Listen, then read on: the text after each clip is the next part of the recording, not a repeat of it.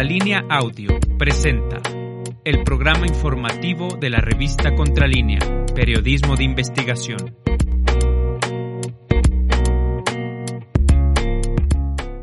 Buenos días, bienvenidos al programa de Contralínea Periodismo de Investigación. Este jueves 12 de mayo de 2022 soy Nancy Flores y me da mucho gusto saludarlos. Como cada día, hoy les presentaremos un tema que nos conduele, el asunto de los albergues de estos refugios de Rocío Orozco. Ayer nos fue entregado un informe por parte de la secretaria de Seguridad y Protección Ciudadana, Rosa Isela Rodríguez, en la conferencia matutina del presidente López Obrador. Ya lo leímos, lo analizamos, es un informe muy doloroso con detalles de las agresiones sexuales que sufrieron estos menores y si estos temas no nos conduelen, eh, yo ya de verdad no sé qué nos va a condoler porque este asunto es de verdad terrible. Vamos a abordar detalles de este informe, por supuesto no los detalles más dolorosos y apenas es un reporte parcial porque eh, pues trae mucha información muy importante acerca de este caso que hasta la fecha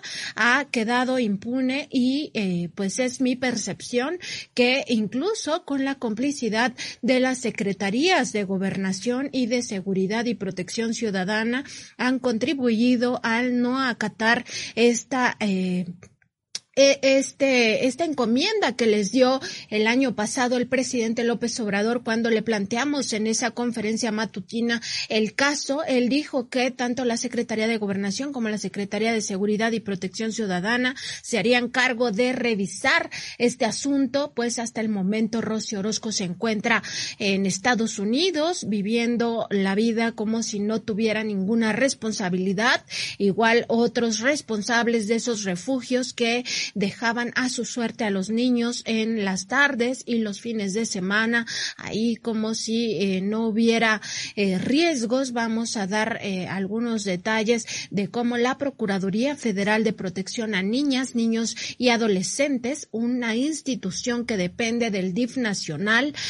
pues está recomendando regularizar estos refugios en vez de cerrarlos, cuando ayer la secretaria de Seguridad Pública nos decía en la conferencia matutina del presidente que esto todavía se estaba revisando, pues no, ya hay una recomendación y de eso vamos a hablar un poco más adelante. Por supuesto, revisaremos las informaciones de las últimas 24 horas y también todos los detalles de la conferencia matutina del presidente Andrés Manuel López Obrador. Muy buenos días, Osimo Camacho. Buenos días, Nancy Flores. Buenos días, buenos días al auditorio. Gracias por acompañarnos. Le damos la bienvenida a nombre de nuestros compañeros de la producción, Javier Alvarado, Indra Círigo, Jordana González y Carlos Sánchez. Muchas gracias por estar con nosotros. Y sí, en efecto, hoy tendremos un tema que es bastante doloroso y que es doloroso por el hecho en sí, por esta vulnerabilidad en que se encontraban, se encuentran estos menores que han sido víctimas de una negligencia impresionante del Estado, del Estado mexicano, primero, eh, digamos que desde eh, representado por los gobiernos anteriores, pero desafortunadamente, como bien comenta Nancy Flores, hay negligencias, al menos y omisiones de, de autoridades ya del actual gobierno que han permitido que esté en la impunidad eh, esta, sobre todo el asunto de Rosy Orozco, este personaje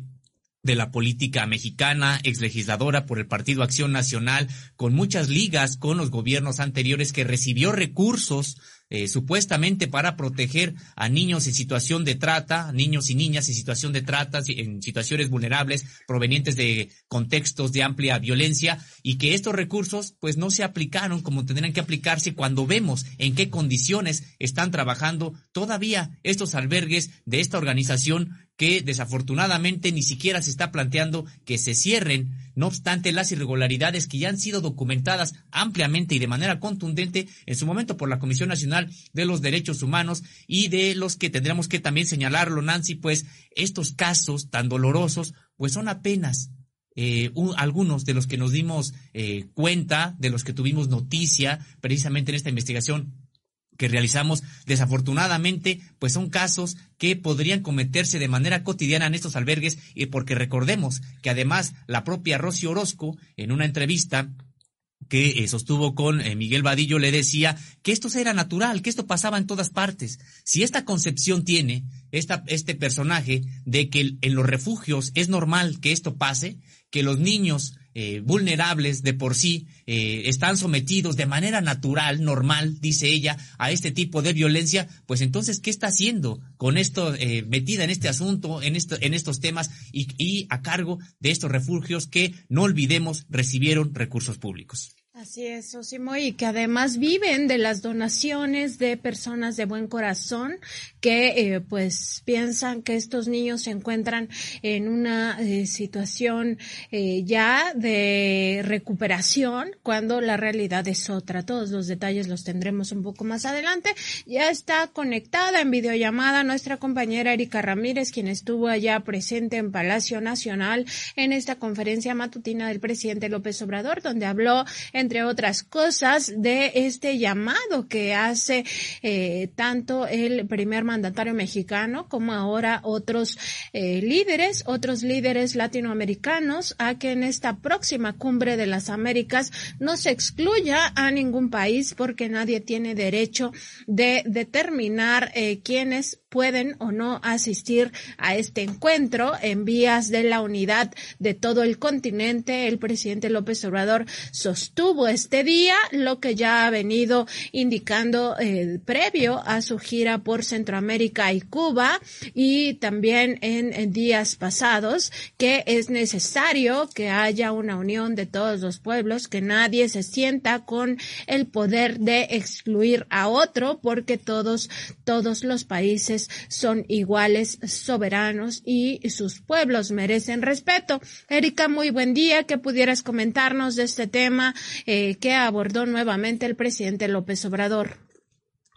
Hola, ¿qué tal? Buenos días, Nancy Flores, Osimo Camacho. Pues sí, el tema de la cumbre de las Américas que se avecina para el 8 y 10 de junio próximo en Los Ángeles, Estados Unidos. El presidente Andrés Manuel López Obrador volvió a hacer eh, pues comentarios al respecto. Dijo que siempre se ha dicho que eh, su administración ha recibido un trato muy respetuoso del presidente Joe Biden sin que, eh, y, bueno, se ha hablado de independencia y soberanía, y él siempre menciona que hay un trato de igualdad. Siempre ha sido muy respetuoso, dijo, se refirió a su homólogo estadounidense, es una persona buena, responsable y demócrata eh, dijo que en torno a este tema, pues no hay un pensamiento único y existe el poder de discernir, pero enfatizó el presidente Andrés Manuel López Obrador que no es correcto que se excluya a ningún país de la cumbre de las Américas porque nadie tiene derecho a hablar a nombre de toda América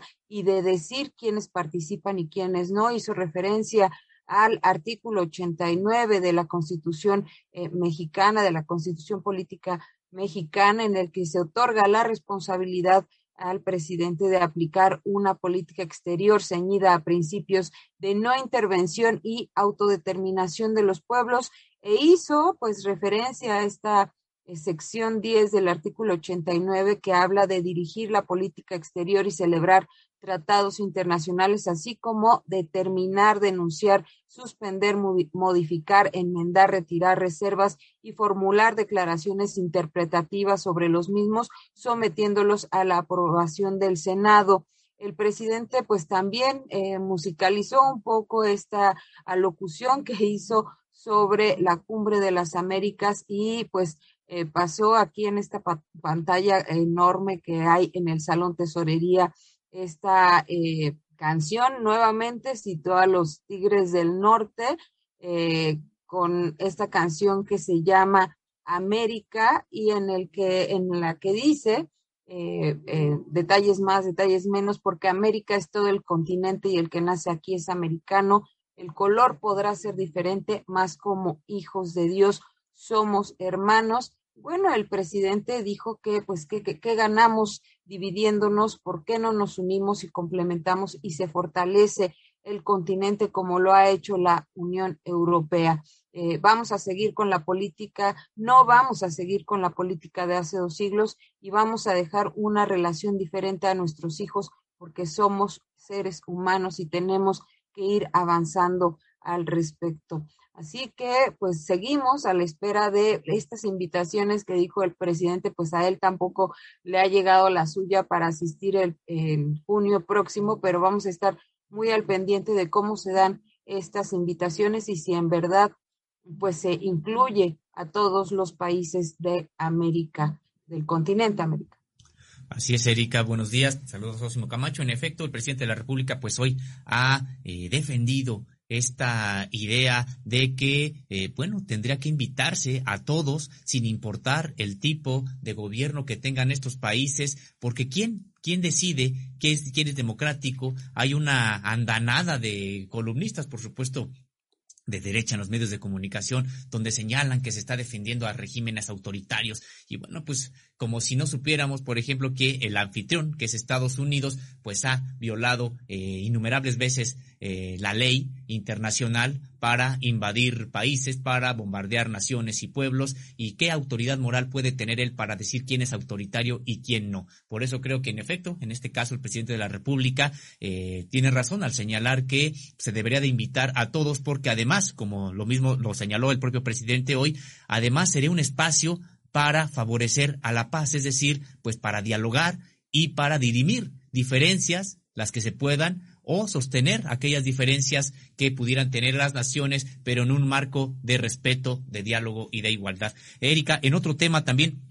al presidente de la República este día se le preguntó sobre este video en el que se observa a supuestos integrantes de la delincuencia organizada persiguiendo a un convoy militar allá en Michoacán. El presidente de la República, bueno, pues también señaló que se había utilizado estas imágenes para decir que en qué país vivíamos, como si eh, la violencia fuera un hecho de ahora, cuando, bueno, tiene ya bastantes años que se, eh, se ha incrementado esta violencia, particularmente desde el inicio del sexenio de Felipe Calderón, cuando de manera irresponsable se eh, declaró una supuesta guerra contra el narcotráfico que solamente vino a mantener al país en total violencia. ¿Qué fue lo que dijo el presidente sobre este video? Eh, como lo señala Susimo Camacho, buenos días. Ayer en las redes sociales circuló un video en donde unos presuntos delincuentes van detrás de unas camionetas del ejército de Nueva Italia, en Michoacán, y esto se utilizó para que la oposición a la administración del presidente Andrés Manuel López Obrador hiciera pues comentarios a través de estas redes sociales hablando de que no había autoridad del presidente dijo que eh, pues eh, su gobierno tiene que reconocer la actitud responsable del ejército mexicano en estos tiempos porque antes era distinto y había constantes enfrentamientos entre elementos de las fuerzas armadas y los delincuentes en donde perdían la vida elementos del ejército la marina y no les importaba a los de arriba es decir a, a quienes estaban al mando eh, pues lo que ocurriera, porque ellos decían que tenían que, actuar como debían actuar y pues ya más adelante se eh, iba a ver qué pasaba con los derechos humanos. Nosotros cambiamos y el Ejército, Marina y Guardia Nacional tienen formación para evitar los enfrentamientos y que se utilice más la inteligencia que la fuerza, destacó el presidente Andrés Manuel López Obrador y mencionó que, bueno, pues hay una tasa de letalidad muy por debajo de lo que había cuando eh, gobernaba el panista Felipe Calderón.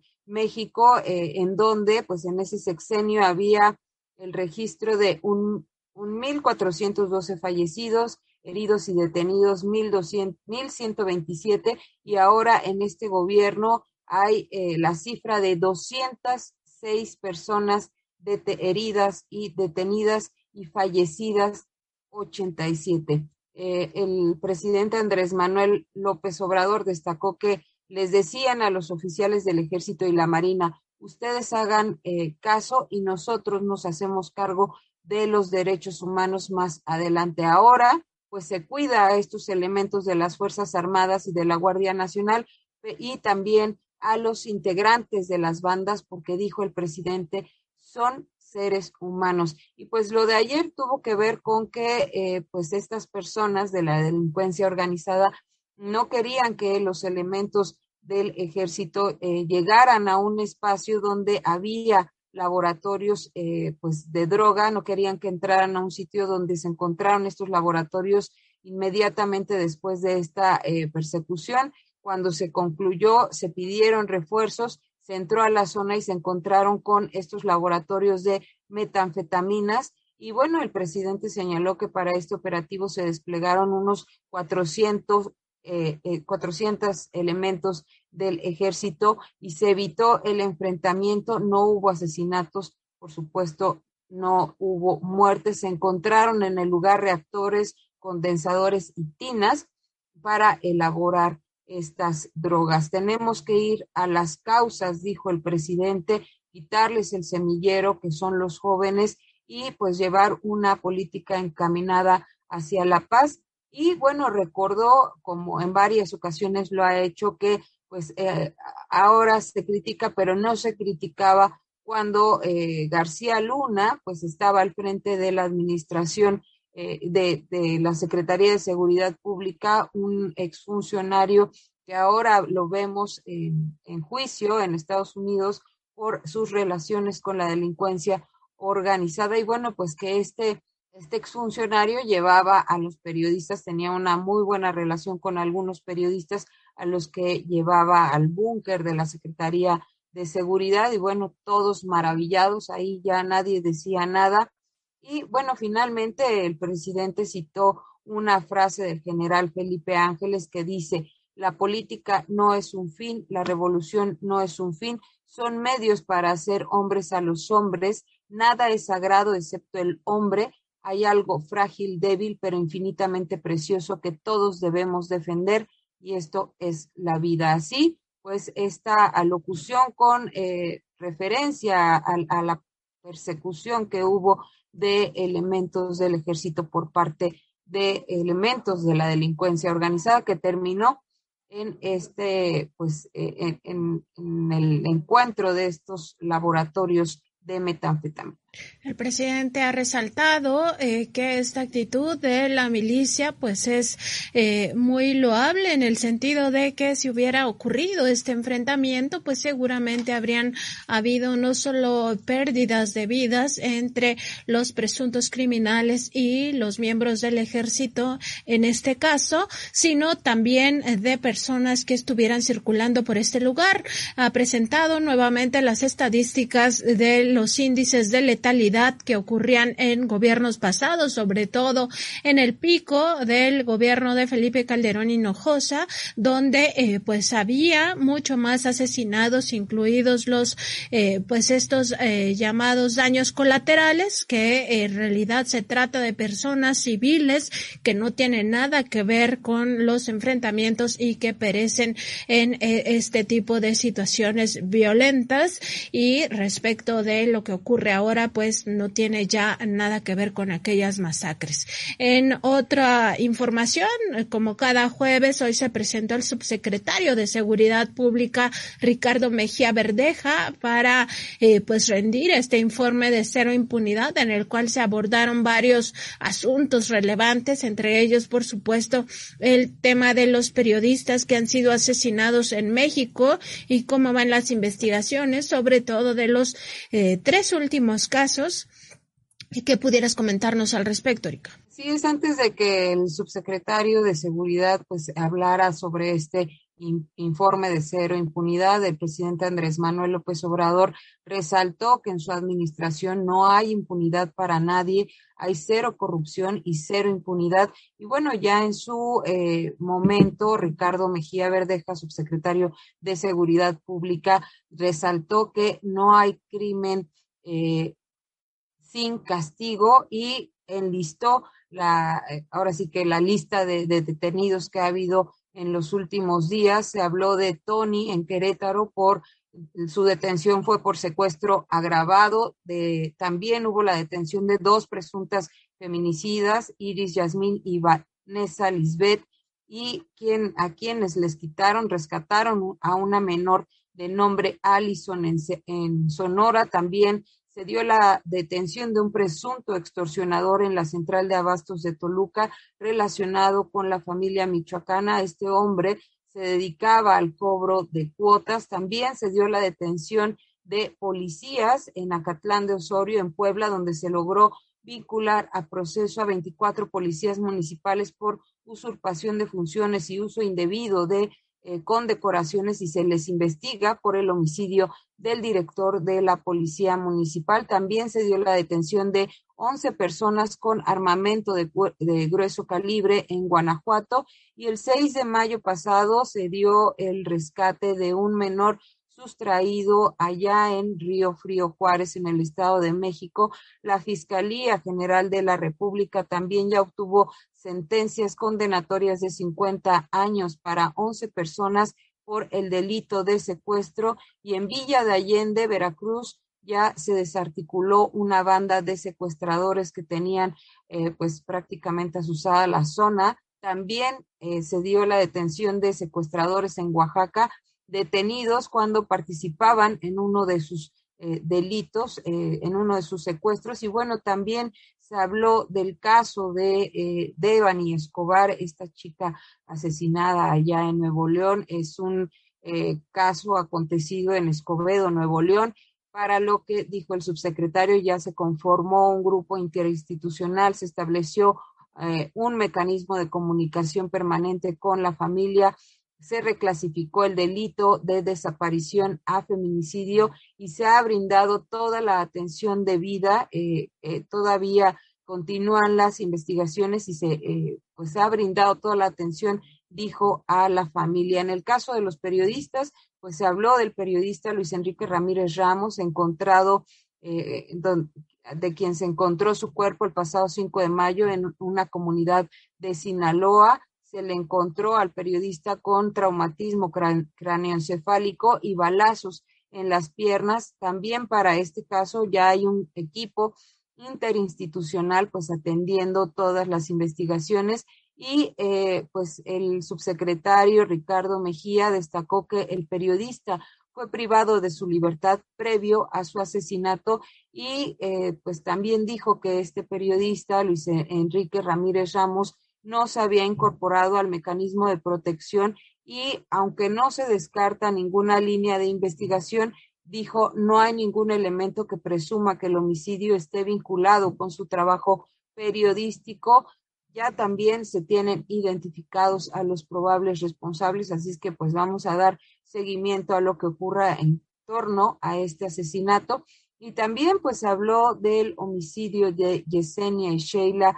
en Cozoleacá, que allá en Veracruz. El subsecretario Ricardo Mejía dijo que la secretaria Rosa Isela Rodríguez pues ya estableció comunicación con el gobernador Cuitláhuac García para resolver para dar atención a estos dos casos de las periodistas. Se han, se han realizado ya diferentes periciales para poder eh, pues llegar con eh, llegar a dar con la ubicación de los probables responsables y los perpetradores, dijo en este caso también ya están identificados. El subsecretario señaló que no hay ningún aviso eh,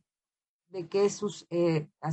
asesinos estén relacionados con la actividad de eh, periodística que llevaban estas comunicadoras. En lo que va del año, eh, señaló el, el, subsecretario, van nueve periodistas asesinados, ha habido 19 detenidos en todos los casos y 16 vinculados a proceso.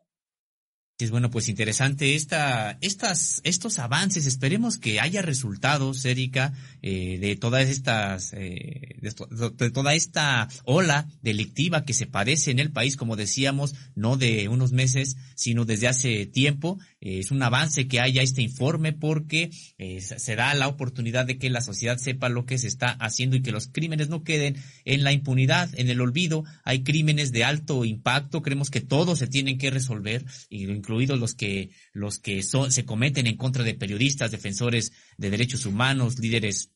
sociales, defensores del medio ambiente y de la población en, en, términos generales. Entonces, pues estaremos al pendiente y ojalá haya la eh, voluntad política también de los gobiernos de los estados, porque muchos de estos eh, la mayoría de estos homicidios pues en realidad son del fuero común. Esperemos que haya también la voluntad política de los estados para que eh, se vaya saldando esta, esta, eh, esta cuenta pendiente de crímenes sin resolver que viene arrastrando el país pues desde hace tiempo. Y Erika también se habló del el istmo, de lo que ocurre allá con este megaproyecto que ha señalado el gobierno de la República como prioritario de esta administración que tiene que ver con el tren transísmico es un proyecto que, como dices, es una de las obras emblemáticas del gobierno de la Cuarta Transformación. Se tocó brevemente el tema, pero el presidente Andrés Manuel López Obrador dijo que se está impulsando toda la región del Istmo de Tehuantepec por los puertos eh, de, que se van, donde se va a llevar a cabo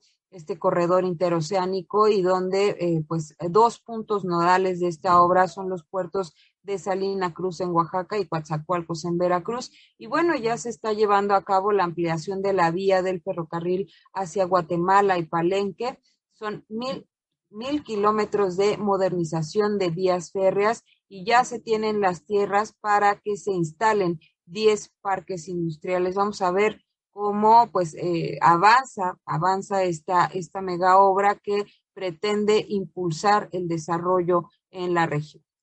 Erika, pues no sé si haya algo más que pudieras comentarnos de esa conferencia matutina. Súper rapidísimo, el subsecretario eh, Hugo López Gatel presentará un informe respecto a estos vapeadores que están utilizando los jóvenes porque, pues, eh, dijo el presidente Andrés Manuel López Obrador, están haciendo mucho daño entre la juventud, hay un tráfico clandestino y se piensa que no causan daño, pero esto no es así, se prohibieron, ya están prohibidos, pero pues siguen utilizando, utilizándose, así como pues se utilizan otros este, productos como los productos chatarra. Por eso el subsecretario Hugo López Gatel estará presente presentando un informe la próxima semana y este fin de semana el presidente Andrés Manuel López Obrador tendrá varias reuniones importantes con productores del campo porque pues se está llevando, se está pensando en un plan pues eh, de reacción y en un plan que que lleve hacia la soberanía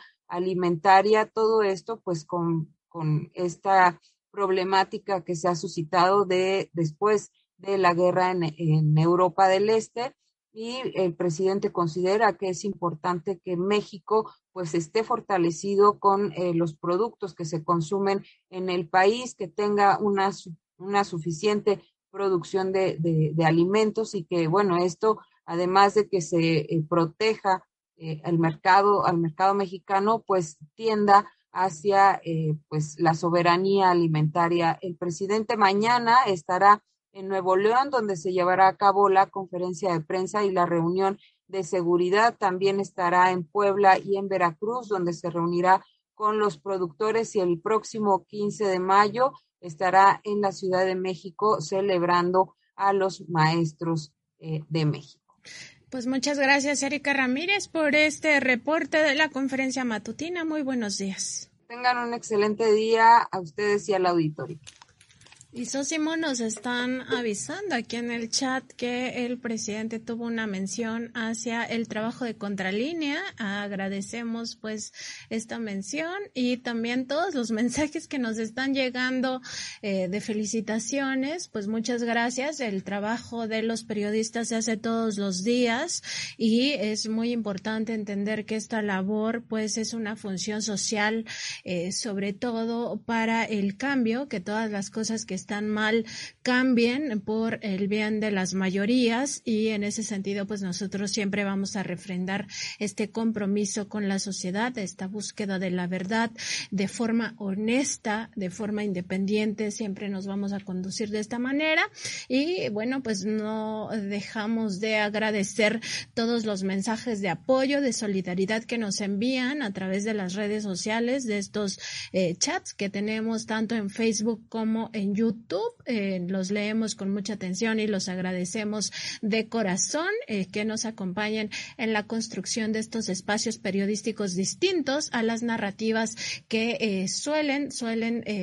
tener los medios corporativos y los invitamos, por supuesto, a que se suscriban a nuestras redes sociales. Ya saben que estamos en Facebook, en YouTube, en Instagram y en Twitter como Contralínea y también en Spotify, en iBox y en Apple Podcast como Contralínea audio. Para nosotros es muy importante que se suscriban y tenemos ya algunos saludos de, para las personas que están conectadas desde el inicio de nuestro programa. Eh, Sosimo, no sé si los tengas por ahí tú algunos saludos. Yo tengo aquí a Aldi Joachín o Joaquín. Norma Villagómez, Víctor Aurelio López, Miguel Martínez, Oliva Cruz Serrano, Patricia Mendoza, Francisco Torres Cruz, Felipe García, Polo A. Díaz, Antonio Soja y Rafael Piñón. Por supuesto que les agradecemos a todos y todas las que están conectados en este programa. Y también enviamos saludos a Justina Martínez, a Xoteapan, también a Alicia Josefina Ávila Reyes, a Hugo Mejía, a Charo Charo, a Armando Mendoza, a Alex Larios, a Ricardo H. Rojas, a Ros García y a Perla Santiago. Muchas gracias por estar con nosotros, por estar con nosotros prácticamente desde el inicio de esta transmisión de hoy, jueves 12 de mayo de 2012.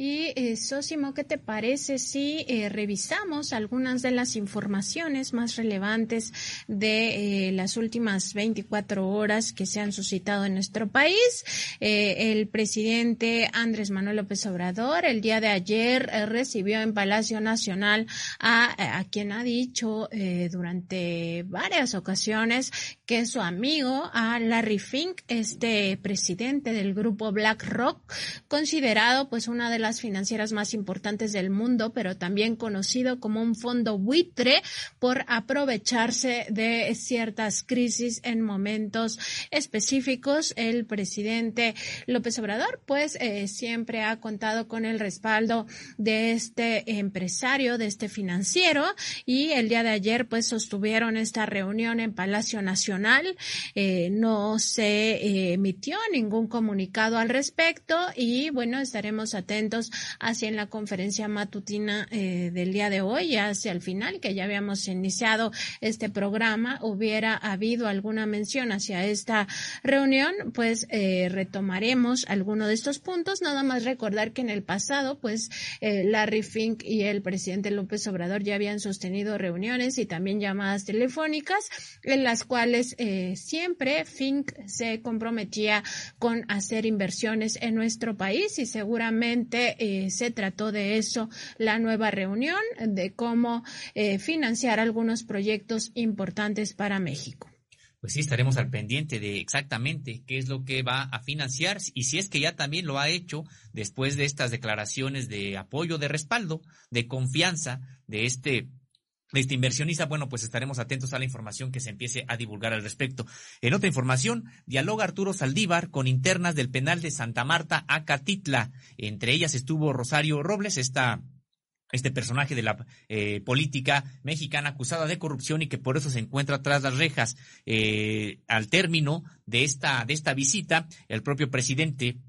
de la Suprema Corte, Arturo Saldívar, bueno, pues señaló que hay vicios del sistema penal y abusos con la prisión preventiva, pues algo que ya tiene bastante tiempo de eh, cometerse, importante que ahora lo diga y lo atestigue el eh, presidente de la Suprema Corte de Justicia de la Nación, pero vaya que si México tiene un talón de Aquiles en materia de seguridad, también es el de el sistema penitenciario, donde incluso hasta hay un pues un dicho, un refrán popular en el que dicen que en las cárceles de México ni están que no están todos los que debieran estar y muchos de los que están no tendrían por qué estar ahí. Luego de finalizar su visita al reclusorio femenil de Santa Marta, Catitla, en la que fue la primera vez que pisó una cárcel, según sus propias declaraciones, el presidente de la Suprema Corte de Justicia de la Nación, Arturo Saldívar, afirmó que pudo comprobar los vicios del sistema penal mexicano y los abusos cometidos con la, con la prisión preventiva oficiosa. El encuentro, que se prolongó por casi tres horas, tuvo lugar en el auditorio del área de visitas de este centro penitenciario de Santa Marta, Catitla, donde se congregaron 220 reclusas, como decíamos, entre ella la exsecretaria de Desarrollo Social, Rosario Robles, quien se encuentra bajo proceso por el delito de ejercicio indebido del servicio público. Tras escuchar a las mujeres, sostuvo que la mayoría fueron encarceladas por estar en el momento equivocado, en el lugar equivocado o con la persona equivocada. Muchas de ellas están aquí simplemente por delitos que cometieron sus parejas eh, reiteró, anunció que hoy se reunirá con la jefa de gobierno de la Ciudad de México, Claudia Sheinbaum Pardo, para comentarle las conclusiones de esta visita y adelantó que desde esta misma semana comenzará a trabajar, dijo, dentro del penal, personal del Instituto Federal de Defensoría Pública para atender casos específicos de imputadas que siguen en proceso desde hace 10 o 15 años sin recibir sentencia aún. Saldívar expuso que una de sus conclusiones es que se debe revisar la privación de la libertad como medida cautelar. De manera eh, textual declaró en México hay un abuso de la prisión preventiva oficiosa, debe ser excepcional cuando se ponga en riesgo de fuga o que se destruya, se destruyan pruebas o que se ponga en riesgo a testigos si no se aplica. El,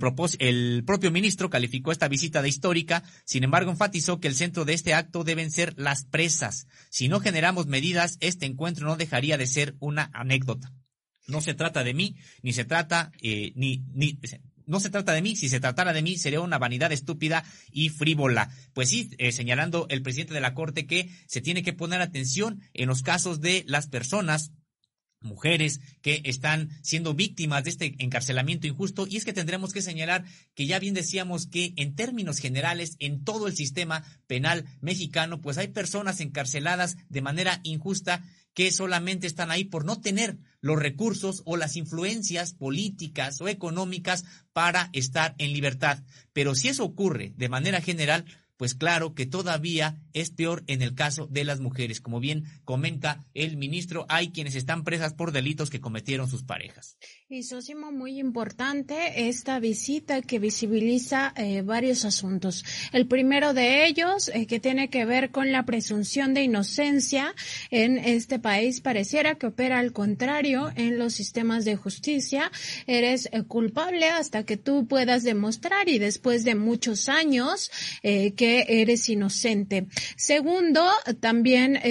se aborda pues este asunto de la prisión preventiva como un tema que eh, pues acaba eh, siendo eh, victimizante de personas que no necesariamente son culpables de los hechos. En el caso de esta reunión que sostiene con estas mujeres presas en el penal de Santa Marta Catitla, el ministro de la Suprema Corte de Justicia de la Nación indica que la mayoría de ellas pues están ahí por delitos que en realidad cometieron sus parejas. En el caso específico menciona que muchas de ellas que se han acercado a él a través de eh, cartas, cartas que le enviaron en el pasado y por las cuales él gestionó esta visita, tienen que ver con que ellas traían en sus bolsos la droga que en realidad era de sus parejas y ellas son las que están en la cárcel y no necesariamente eh, son eh, sus parejas que eran los que entonces todo caso cometieron un ilícito. Importante también visibilizar que será el Instituto Federal de Defensoría Pública de eh, quien se encargará de revisar estos casos en el penal de Santa Marta Catitla porque eh, pues recordar que este eh, instituto no cobra absolutamente nada por sus servicios. Aquí en el espacio de contralínea todos los lunes traemos algún caso que haya atendido el Instituto Federal de Defensoría Pública para ir conociendo precisamente eh, cómo operan estas eh, estos abogados, estos abogados públicos y en qué sentido pueden ayudarnos toda vez que en los sistemas estatales, eh, sobre todo de defensoría pública, pues eh, se quedan prácticamente abandonadas las personas. En el caso del Instituto de, Federal de Defensoría Pública, pues está dando eh, esta renovación, se ha cambiado, se ha sustituido a prácticamente todos los abogados y eh, ahora sí por fin están eh, pues justamente eh, retomando todos estos casos y sobre todo atendiendo a víctimas de escasos recursos en situación de vulnerabilidad importante esta visita del ministro del presidente ministro presidente de la Suprema Corte de Justicia al penal de Santa Marta Catitla y sobre todo la visibilización que hace acerca de estas mujeres estas mujeres que eh, pues están en esta prisión preventiva. Esperemos que en el caso de Rosario Robles pues no aplique un eh, doble rasero, ¿no? Donde se le vea como víctima cuando en realidad pues hay muchísimas pruebas que demuestran eh, su participación en fraudes, fraudes multimillonarios contra la hacienda pública en el sexenio de Enrique Peña Nieto. mencionaba Sósimo que ella estaba ahí presente, pues sí, porque es una reclusa que eh, se encuentra en esta institución penitenciaria, pero por supuesto ella aprovechando también los reflectores como eh, la política que es con el colmillo que tiene, como se dice coloquialmente, pues para eh, llevar agua a su molino, aunque eh, lo que trascendió en la prensa es que no se habló específicamente de su caso. Suponemos que sí, que ella va a tratar de aprovechar este asunto. Esperemos que esto eh, pues no eche por la borda las investigaciones tan importantes que se han hecho en torno a los fraudes de lo que se conoció periodísticamente como la estafa maestra. Importante también revisar que el presidente eh, de la Suprema Corte de Justicia de la Nación ha dicho que esto no es un tema de vanidad, no es un tema de exaltar su propio, su propia imagen o su propio nombre, sino eh, de visibilizar a las víctimas de un sistema judicial eh, que eh, penaliza, que criminaliza en ocasiones la pobreza o la mayoría de las ocasiones que acaba criminalizando la pobreza y que solo sirve para encarcelar a los pobres y los ricos cuando cometen eh, pues toda esta clase de tropelías quedan en la impunidad porque tienen los contactos, tienen los abogados, tienen los recursos para comprar jueces, para comprar magistrados y entonces la justicia pues es a modo importante esta visita que hace el ministro Saldívar al eh, penal femenil de Santa Marta Católica. También eh, recordar que se trata de un convenio, un convenio específico que ha establecido tanto el Instituto Federal de Defensoría Pública y la Suprema Corte de Justicia de la Nación con el gobierno de la Ciudad de México, pero que durante esta visita el ministro Saldívar ha dicho que, eh, pues justamente, esto se puede extender a otros estados y también el presidente de la Corte visitar otras prisiones para conocer de cerca las inquietudes de los eh, prisioneros y también, eh, por supuesto, las historias, historias de injusticia en muchos casos eh, de estos. También reconocer que muchas personas que están ahí, pues sí, tienen que estar en estas prisiones por los actos que han cometido cometido en contra de la sociedad. Vamos a ver si tenemos un video del ministro presidente, un video realmente muy corto del mensaje que brindó tras sostener esta reunión de tres horas con las eh, eh, prisioneras en este penal. Vamos a ver las palabras del ministro Arturo Saldívar. Estuvieron en la sesión 220 mujeres sentenciadas y procesadas y las escuché con toda apertura, se expresaron con mucha confianza, con sinceridad, con mucho sentimiento de las situaciones que ellas están viviendo. Ahí están las palabras del ministro presidente respecto de esta reunión que sostuvo con eh, estas mujeres. Importante la visita, sin duda histórica. Nunca antes un eh, presidente, ministro presidente de la Corte, se había reunido con eh, personas encarceladas. Pues en otra información, el día de ayer, como ya lo había dado a conocer la jefa de gobierno, Claudia Sheinbaum, la jefa de gobierno de la Ciudad de México, por supuesto, dieron a conocer ya el eh, tercer peritaje de la empresa DNV, DNB, como se le conoce en eh, estos medios de comunicación, sobre la línea 12 tras el colapso que sufriera un tramo de esta también llamada línea dorada del sistema de transporte colectivo Metro, en el cual pues las autoridades han observado que hubo cuatro inconsistencias. También recordar de aquella tragedia, por supuesto, puesto que costó la vida de 26 personas y de ahí el foco de atención que debemos tener como sociedad hacia eh, lo que se resuelva en este caso. Se dio a conocer este tercer peritaje realizado por DNB a este a esta línea 12 del sistema de transporte colectivo Metro y eh, fue el secretario de Obras y Servicios del Gobierno de la Ciudad de México, Jesús Antonio Esteva, quien dio detalles de esta, este tercer peritaje, de las cuatro inconsistencias, al menos las más importantes que han detectado en, eh, de, eh,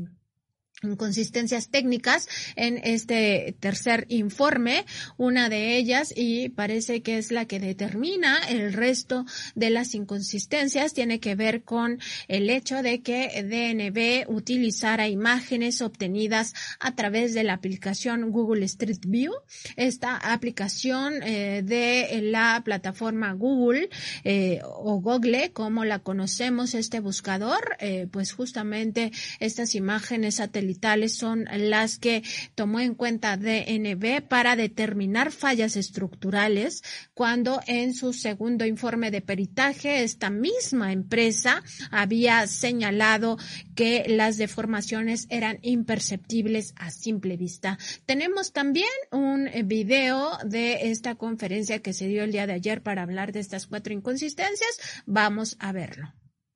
voy a enfocarme en cada una. DNB señala que no se realizaron inspecciones, sin embargo ellos mismos reconocen que se contrató una inspección topográfica en 2019 y una revisión en 2020, los cuales viene también en su informe. Adelante.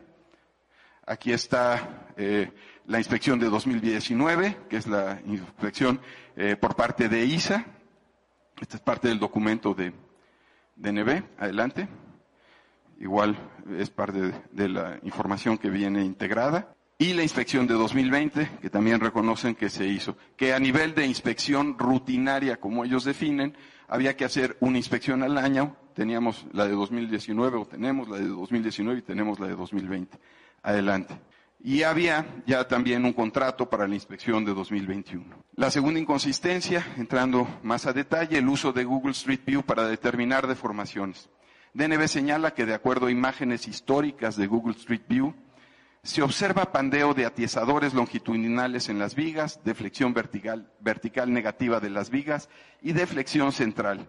Sin embargo, en los términos de Google dicen lo siguiente, términos del servicio de Google y textualmente, condiciones reales, asunción de riesgos, al utilizar los datos de mapas, tráfico, indicaciones y otro contenido de Google Maps o Google Earth, puede que las condiciones reales difieran de los resultados de los mapas y del contenido, por lo que el usuario deberá aplicar su propio criterio y utilizar Google Maps, Google Earth bajo su propia responsabilidad. El usuario es responsable en todo momento de su conducta y las consecuencias. ¿Cómo puede ser que una empresa de esta magnitud fundamente una conclusión técnica de altísima precisión cuando el propio Google advierte sus limitaciones? Tercer punto, contradicción entre el reporte fase 2 y reporte fase 3 respecto a la identificación de la deflexión a simple vista, que es lo que mencionaba hace unos momentos. En el dictamen final fase 2, en la página 5 romano, la empresa DNB menciona que dichas deformaciones no eran detectables en una inspección visual simple. Y leo textualmente, la presencia de las deformaciones en el refuerzo longitudinal y deformaciones en el marco transversal del centro indican que las condiciones que llevaron al colapso están relacionadas con el movimiento lateral de la viga sur y posiblemente de la viga norte. En otras palabras, las vigas norte y sur se cargaron de tal manera que se estuvieron moviendo una hacia la otra antes de la falla. Estas deformaciones no eran detectables en una inspección visual simple. Página 5 romano, séptimo párrafo del segundo informe de DNB. Aquí está. Adelante incluso considerando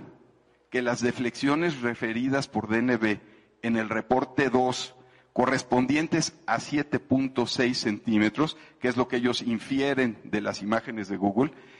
estas están dentro de los desplazamientos permitidos por el reglamento de construcciones del Distrito Federal y aquí está eh, la norma y la manera como se calcula. El claro libre son 2.81, eh,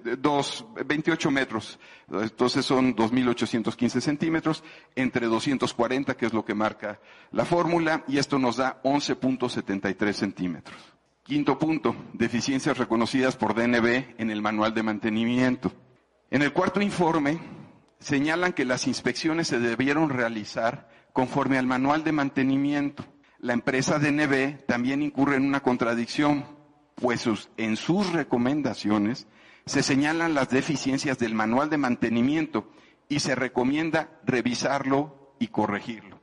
Y esto también es la página 109 del tercer informe de DNB, es el tercer párrafo, y entre las recomendaciones dice revisar el manual de mantenimiento para especificar lo siguiente, aclarar el alcance de cada inspección, aclarar bajo qué escenarios se miden las deflexiones e identificar un valor para una deflexión negativa inaceptable bajo carga muerta. Es decir, no había criterios precisos en el manual, inclusive para identificar cuáles eran las deflexiones límite o que pudieran ser un riesgo.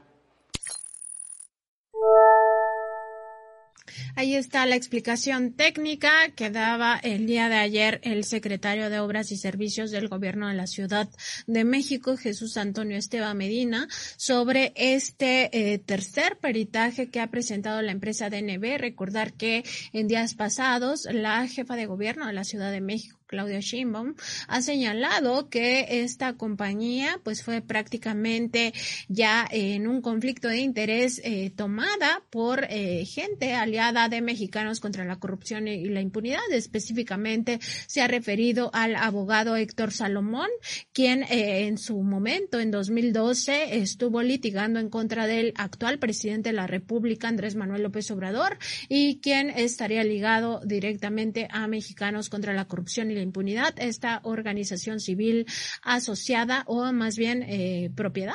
de eh, Claudio X González Guajardo, el empresario, visible empresario opositor al eh, gobierno de la Cuarta Transformación, incluido por supuesto al gobierno de Claudia Sheinbaum pues muy desafortunado que se esté politizando un dictamen que tendría que ser eh, estrictamente técnico, porque sí, tenemos derecho a saber qué fue lo que ocurrió, dónde estuvieron los errores, las omisiones, si es que las hubo, o desde la construcción, tendremos que saber exactamente qué es. Muy desafortunado que además parte de estas pruebas, entre comillas, que esté presentando esta, esta, esta consultora, pues resulta que son bajadas de Google, Street View, eh, realmente no sé qué valor pueda tener un peritaje que basa muchas de sus apreciaciones con lo que alcanzó a ver desde estas cámaras que, eh, como sabemos, eh, tiene eh, o, más bien ha mapeado este, este servicio de Google o Google y que bueno pues a partir de ellas se pueda llegar a conclusiones de si el mantenimiento era adecuado o no. La verdad es de que muy desafortunado este este peritaje porque pues uno esperaría que fuera realizado con mejores herramientas técnicas y de manera más profesional. Pero bueno, estaremos atentos a ver qué es lo que sigue ahora de este, en este tema que como decíamos desafortunadamente se ha politizado cuando debiera ser un asunto estrictamente técnico en esta materia. En otra información, bueno, pues México no tiene un registro confiable de migrantes desaparecidos, aunque se estima que se está acercando al número de 100 mil de 100.000 casos. Y pese a la, dura, a la dureza de esta cifra, pues no se refleja, dicen, el dolor de las familias ni el hecho de que no se trata de números, sino de personas de carne y hueso con sueños y esperanzas que tienen derecho a ser buscadas. Esto donde se dice en el eh, informe sobre la desaparición de personas migrantes en México, que resume una de las aristas del trabajo que realiza el sistema, el, perdón, el Servicio Jesuita de Migrantes. Desde 2007, esta organización comenzó a brindar acompañamiento a familiares de personas que desaparecieron en las rutas migratorias. Hasta el año pasado,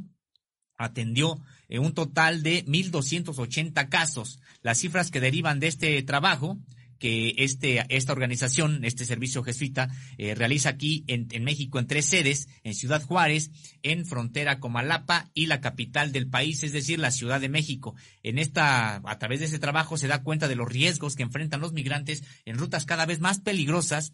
y de los perfiles sociodemográficos de quienes buscan una vida mejor en otro país. En la presentación del informe que ocurrió el día de ayer en el anexo de un templo en la colonia Roma, Jeremy Renault, eh, coordinador regional del programa de personas desaparecidas de la Cruz Roja Internacional, destacó algunos datos de este informe. Vamos a verlos. Primero, que no hay un registro confiable sobre las personas migrantes desaparecidas y que muchas veces las familias desisten de la búsqueda porque no conocen las vías para solicitar la intervención de las autoridades o enfrentan la negativa a otorgarles visas humanitarias. Renault habló también de los motivos de la desaparición de personas en las rutas migratorias que van de accidentes a también de esa manera desafortunada la intervención del crimen organizado y pasan por la incomunicación cuando son detenidas también por las autoridades. Hay una gran diversidad de casos, dice, pero un mismo dolor para las familias. La falta de un registro confiable y actualizada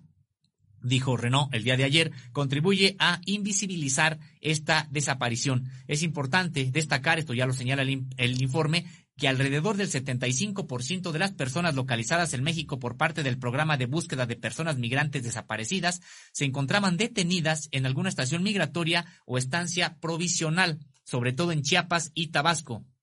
Frente a la desaparición de personas migrantes en territorio nacional, imperan una impunidad casi absoluta y la revictimización, sostuvo el, el informe eh, que da cuenta de, las, de los problemas como el subregistro, decíamos, la falta de colaboración entre instituciones y los obstáculos para que las familias participen en los procesos de búsqueda. Bueno, como decíamos, se trata de un tema bastante complejo, este de la migración. Eh, decíamos, no solamente en México, sino en todo el mundo. Es uno de los temas que eh, marcarán el siglo XXI, las migraciones de personas que huyen de la violencia, de la pobreza, de la persecución eh, política o persecución del crimen organizado y que en total vulnerabilidad, porque se trata de familias paupérrimas, eh, cruzan determinados puntos, además por miles de kilómetros, tan solo atravesar el país les significa para eh, ellas alrededor de dos mil kilómetros, es decir, en una situación bastante vulnerable y bueno, pues México de por su localización geográfica, pues se encuentra en una situación compleja, decíamos, muy complicada y que eh, cada año se sigue sumando el número de personas que quieren eh, transitar por México para llegar a Estados Unidos porque el problema es mundial. El problema es de un sistema económico muy injusto que ha depauperado sus países y que huyen precisamente, como decíamos, de la violencia o de la pobreza. Y en este transcurso, bueno, pues tienen que eh, enfrentarse no solamente a una sociedad que los rechaza, que los discrimina, a autoridades que tampoco los entienden, sino también a bandas del crimen organizado que, como ocurrió, decíamos, durante el sexenio de Felipe Calderón, pues prácticamente se convirtieron por cientos y por miles en carne de cañón para grupos como los Zetas en su momento y que desafortunadamente no se ha solucionado este problema aún. Y decíamos es muy complejo porque su solución eh, no nada más eh, incluiría al gobierno mexicano, a los gobiernos estatales de este país, sino también un acuerdo importante con Estados Unidos y impulsar programas como los que ya ha tratado de impulsar México o México sí está implantando en países de Centroamérica, pero todavía, a pesar de las declaraciones de Estados Unidos de apoyo y de solidaridad, pues no se ha visto que ellos también eh, inviertan, como es el propósito, de que se invierta en las regiones de origen que están expulsando a, eh, a estas poblaciones migrantes para que tengan en sus ciudades de origen, en sus pueblos, eh, tengan la oportunidad de crecer, de desarrollarse y la migración solamente sea un asunto de decisión y no una obligación. Y Sosimo, eh, también recordar que en el caso de Estados Unidos, pues lo que sí ha financiado, al menos en algunos países de América Latina, es la guerra, esta supuesta cruzada contra el crimen organizado, que en realidad ha desatado crisis humanitarias en varios países, por supuesto, incluido el, eh, mexicano. Y eh, también, también destacar que hay eh, migración por cambio climático y que esto va a ser mucho más frecuente en los próximos años cuando este cambio climático sea aún más perceptible de lo que eh, pues ya podemos notar en nuestros días. Eh, pues sí, muy importante la observación que hace el servicio jesuita eh, para los migrantes y reconocer que se trata de vidas humanas, de historias, no de números y que todos debemos de tener un compromiso con los migrantes. Eh, Susimo, ¿qué te parece si dejamos hasta aquí esta revisión de las informaciones más destacadas de las últimas 24 horas y eh, pasamos a nuestro tema principal eh, de este día. Antes de ello vamos a leer algunos de los mensajes que nos han llegado a través de nuestras redes sociales. Nos dice Temis Adonis, a quien le mandamos un saludo muy afectuoso. Es parte de nuestra audiencia eh, que se conecta todos los días. Muchas gracias. Nos comenta, la impunidad también contribuye a la fabricación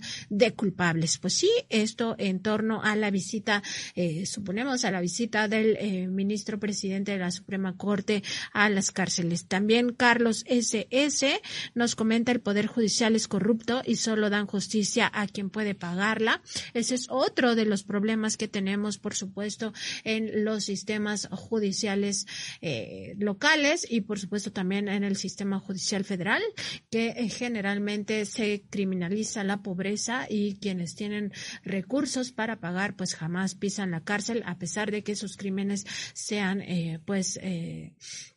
de alguna manera muy dañinos para la sociedad. Xochitl San Pedro también nos comenta Rosario, eh, en referencia a Rosario Robles, no es víctima de nadie. Ella eligió participar con mafiosos, gozó de los privilegios y gastó el dinero. El que no quiera denunciar a sus cómplices la une más a ellos. Eh, pues sí, Rosario Robles hay que recordar que no quiso eh, acogerse a esta figura de testigo colaborador que ahora se eh, conoce como criterio de oportunidad que le ofreció la Fiscalía General de la República, en el cual ella eh, tenía que eh, decir quiénes son los que le ordenaron pues hacer toda esa maquinación como, conocida como estafa maestra, donde hay que recordarlo, universidades públicas eh, se prestaron a gastar dinero de la Secretaría de Desarrollo Social y después de la SEDATU, esta Secretaría de Desarrollo Territorial y urbano, donde estuvo Rosario Robles y que todos estos contratos pues, fueron simulados, eh, se eh, desviaron los recursos a empresas fantasma y jamás se obtuvieron los supuestos estudios que se estaban contratando, estudios científicos y con ello pues se defraudó al erario, eh, si mal no recuerdo, por más de seis mil millones de pesos, un tema pues que afecta a todos los mexicanos, sobre todo a los más pobres, porque estos recursos son recursos que pudieron haberse utilizado en obras públicas o en apoyos directos para las eh, personas en situación de vulnerabilidad.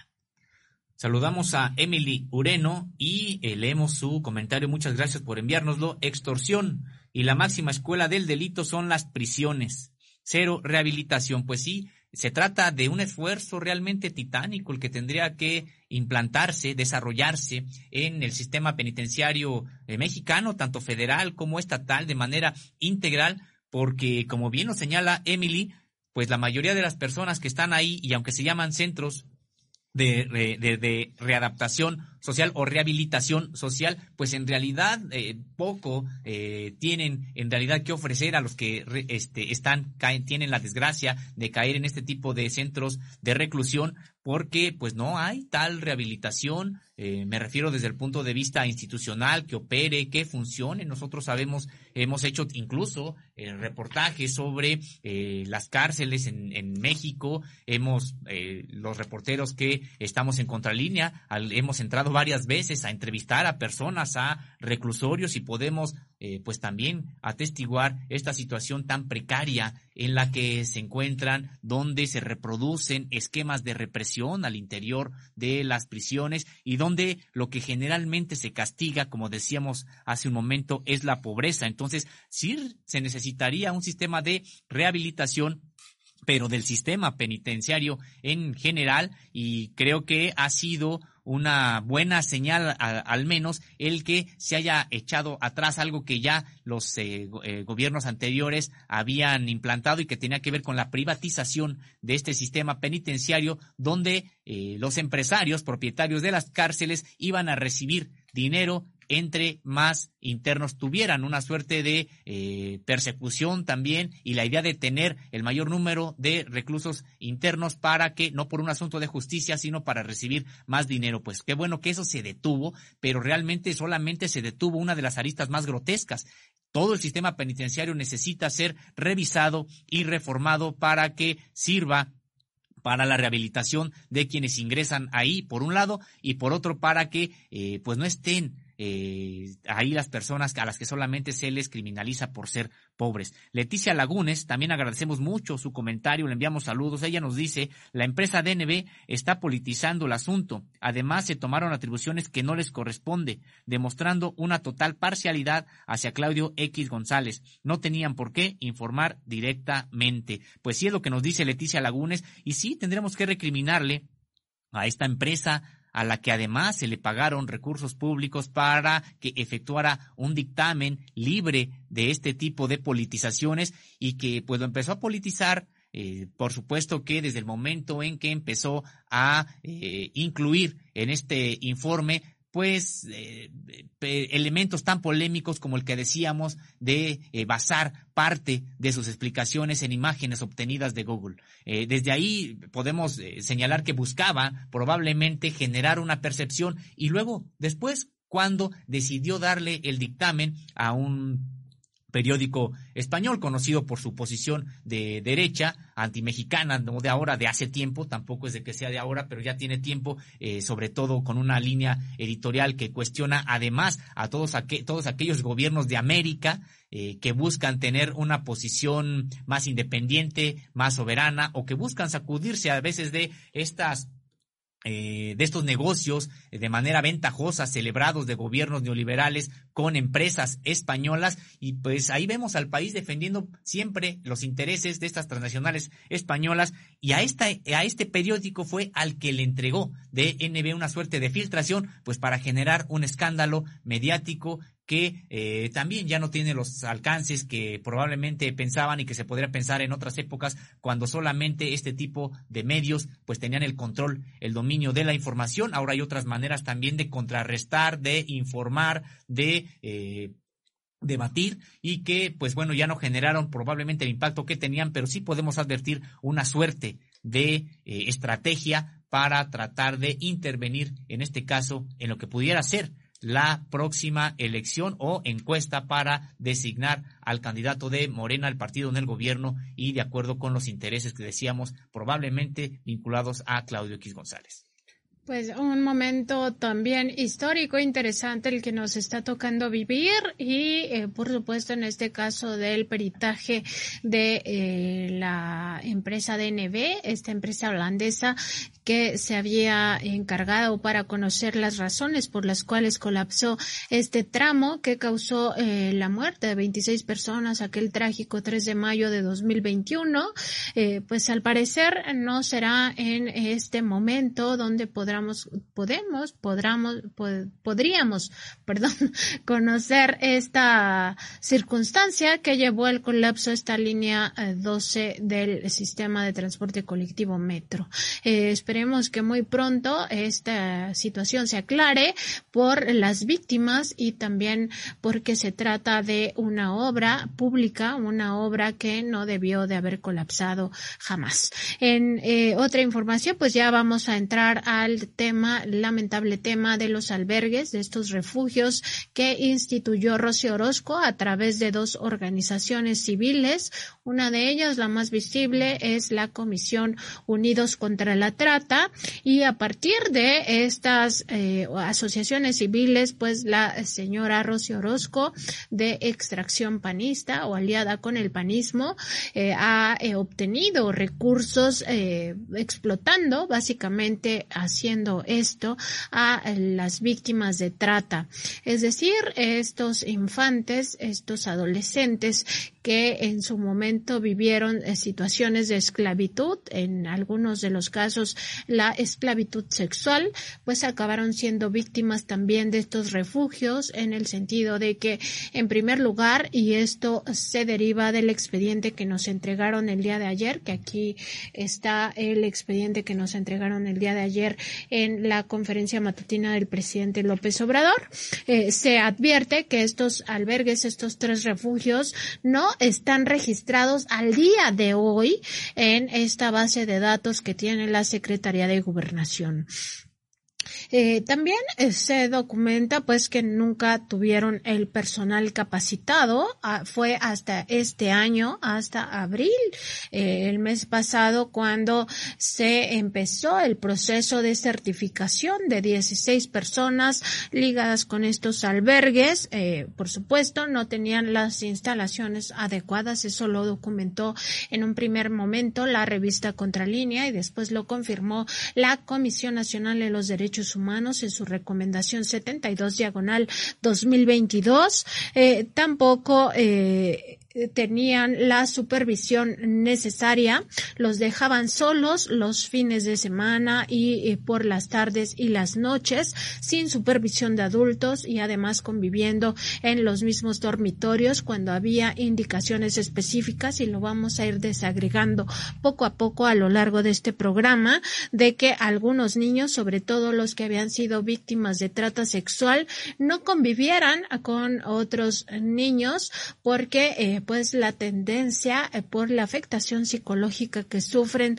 desde la infancia es que se conviertan en agresores sexuales, lo que finalmente ocurrió por eh, toda esta serie de negligencias. Eh, también este documenta en la recomendación de la Comisión Nacional de los Derechos Humanos que estos niños, estas niñas tenían acceso ilimitado a Internet, que no había ninguna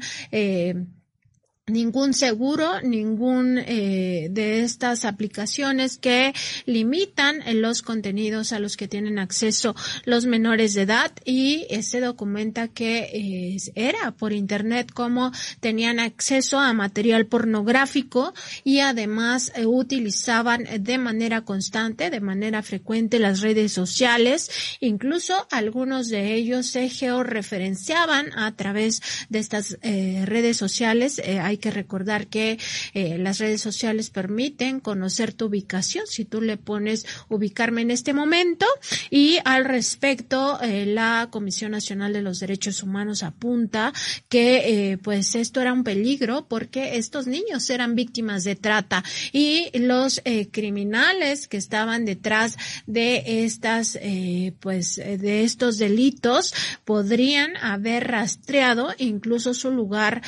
donde se encontraban cuando los refugios deben de ser zonas seguras. Eh, además, por supuesto, del daño eh, que representa el hecho de que tengan acceso a pornografía. Todos ellos pernoctaban juntos y pues hacían y deshacían eh, en las noches y en los fines de semana porque no tenían supervisión y más aún nunca tuvieron supervisión capacitada de personal capacitado para atender a estas víctimas. Muy lamentable todo lo que ha pasado con estos refugios de Rocío Orozco.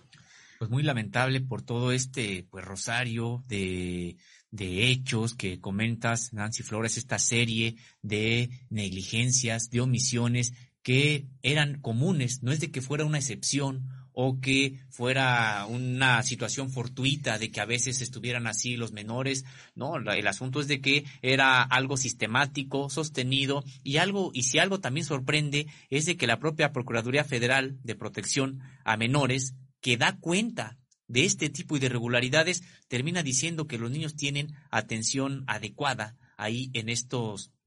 en estos centros, de, acuerdo con el reportaje que estás presentando, Nancy Flores, y que pues es, eh, eh, por decirlo menos, contradictorio, después de que atestiguan una serie de hechos que son sistemáticos en este tipo de instituciones y que se, y que terminan, pues después de todo esto que ellos mismos señalan, pues cómo no pensar que terminarían en los niños recluidos, porque ese es el, término en realidad, en este tipo de centros, terminarían con eh, violencia como la que estamos dando cuenta de estos menores agredidos sexualmente. Pero probablemente decíamos, pues hay otro tipo de violencias, otro tipo de, o más víctimas que no están, digamos, están fuera ahorita de este foco, pero que vemos que la manera de conducirse de estos centros de la Comisión Unidos contra el Trata, pues era sistemática. No es de que hubiera a lo mejor eh, o este o este albergue en particular funcionara mal. Lo que se está señalando es de que ni siquiera registro ante la Secretaría de Gobernación tienen. Por lo tanto, ¿qué tipo de supervisión en realidad iban a tener? Y se confirma lo que también ya se había señalado antes, que no había el personal capacitado para atender a personas tan particulares como los niños y niñas eh, violados o niños que habían pasado por un proceso de trata de personas. Para eso no cualquiera puede hacerse cargo de un centro como este eh, y, decíamos, no nada más es de que no tenían el personal eh, adecuado, no tenían ni el personal suficiente, los niños se quedaban solos, en la noche con estos conceptos, con estos eh, contextos que estamos señalando eh, y lo sorprendente es de que finalmente eh, también el propio esta propia Procuraduría Federal de Protección, de Protección a Menores, bueno, pues señala que había una atención adecuada.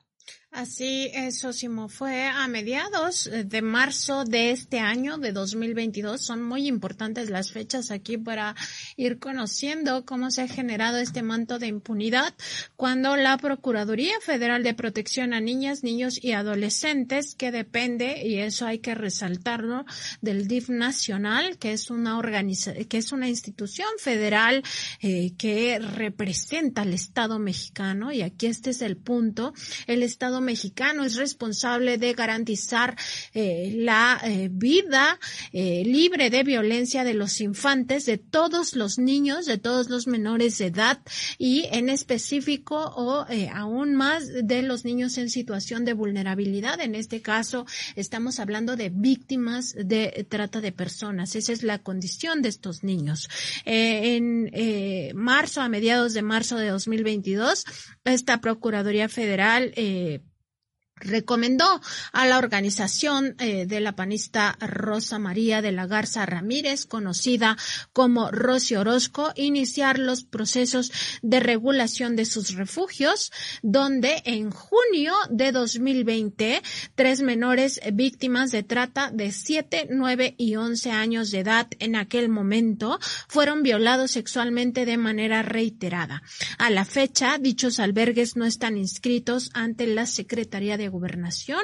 en su registro nacional de centros de asistencia social. Es decir, eh, eh, ni siquiera cumplían con esta normativa y aún así el DIF nacional y los DIF estatales le enviaban a estos menores de edad. Ayer en la conferencia matutina estuvimos presentes y le preguntábamos a la secretaria Rosa Isela, pues justamente Rosa Isela Rodríguez, secretaria de Seguridad y Protección Ciudadana, cuál era la situación de estos albergues, ella nos decía que eh, todavía estaba en la mesa, en esta mesa donde participan varias dependencias, incluida la propia Secretaría de Seguridad y también la Secretaría de Gobernación, la Procuraduría Federal de Protección a los Menores, que estaba sobre la mesa esa decisión que aún no había sido tomada y que tuviéramos la certeza de que todos los expedientes de investigación judicial estaban abiertos, por lo cual eh, las responsabilidades de Rosy Orozco y de los otros integrantes de su organización eh, Comisión Unidos contra la Trata aún estaba en proceso de determinarse. Pues bueno, lo que nos revela este mismo informe que ellos nos entregaron el día de ayer, en específico en la parte que corresponde a lo que eh, señala el DIF nacional, este, esta Procuraduría Federal de Protección a Niñas, Niños y Adolescentes, envía una nota informativa dentro de este reporte en la cual da a conocer que eh, pues estaba recomendando eh, regularizar estos refugios en vez de cerrarlos. A mí es esto eh, de las cosas que más me sorprendieron porque lo que se nos estaba diciendo en la conferencia matutina era que la decisión todavía no estaba tomada cuando la Procuraduría Federal ya estaba tomando una decisión y esa es darle la condición de eh, centros de asistencia social a estos refugios donde se cometía cualquier cantidad de atrocidades, entre ellas violaciones sexuales. Tres, al menos tres niños fueron violados en estos refugios. Pues sí, resulta contradictorio, como decíamos, eh, por señalarlo menos, porque eh, resulta que ven una cantidad de irregularidades, que se documenta una cantidad de irregularidades y además no hay ningún tipo de cuestionamiento más serio sobre la viabilidad de seguirle dando la confianza a este tipo de organizaciones, porque ese es en realidad lo que están haciendo. Al señalar que se tienen que regularizar, bueno, pues es decirles, pueden seguir adelante con esta con su actividad, solamente hay que, eh, me imagino que cumplir con algunas medidas, hacer algunos tipos de trámites, cuando en realidad de lo que se trataba pues era de ingresar de manera eh, fuerte, decisiva, como una decisión también del propio Estado mexicano de recuperar a esos niños de la situación en la que los metieron. Si bien es cierto, los metieron las administraciones anteriores, las administraciones anteriores fueron las que les dieron recursos y las de que permitieron que se instalaran este tipo de centros, pero ahora la responsabilidad tendría que ser fuerte, eh, firme, en el sentido de que no se puede tolerar a este tipo de organizaciones que han lucrado con la tragedia que viven niños y que eh, gracias a ellos han recibido recursos, han hecho gestiones, etcétera, y que finalmente ahora nos damos cuenta, de acuerdo con los propios análisis de la autoridad, que no contaban con las medidas mínimas para funcionar. Pues entonces, ¿qué estuvieron haciendo todo este tiempo y qué le hicieron al dinero que recibieron? La Comisión Nacional de los Derechos Humanos en su recomendación estableció que esta Procuraduría Federal de Protección a Menores ha sido corresponsable de estas tres violaciones sexuales o de estos tres casos de violaciones sexuales contra infantes en los refugios de Rossi Orozco, porque en eh, esta Procuraduría Federal y otras dos dependencias gubernamentales, eh, dos eh, de ellas del gobierno del Estado de México y una más de Coahuila, eh, no se cercioraron de que en el refugio de la Asociación Civil, es decir, de Unidos contra la Trata, en la que se encontraban las tres víctimas, les brindaran los cuidados y un mecanismo de protección que aseguraran su integridad física y psicológica. Además, omitieron garantizarles su derecho a vivir en un entorno seguro y libre de violencia, transgrediendo lo dispuesto en el numeral 46 de la Ley General de niñas, niños y adolescentes que establece que los menores de edad tienen derecho a vivir una vida libre de toda forma de violencia y a que se resguarde su integridad personal a fin de eh, lograr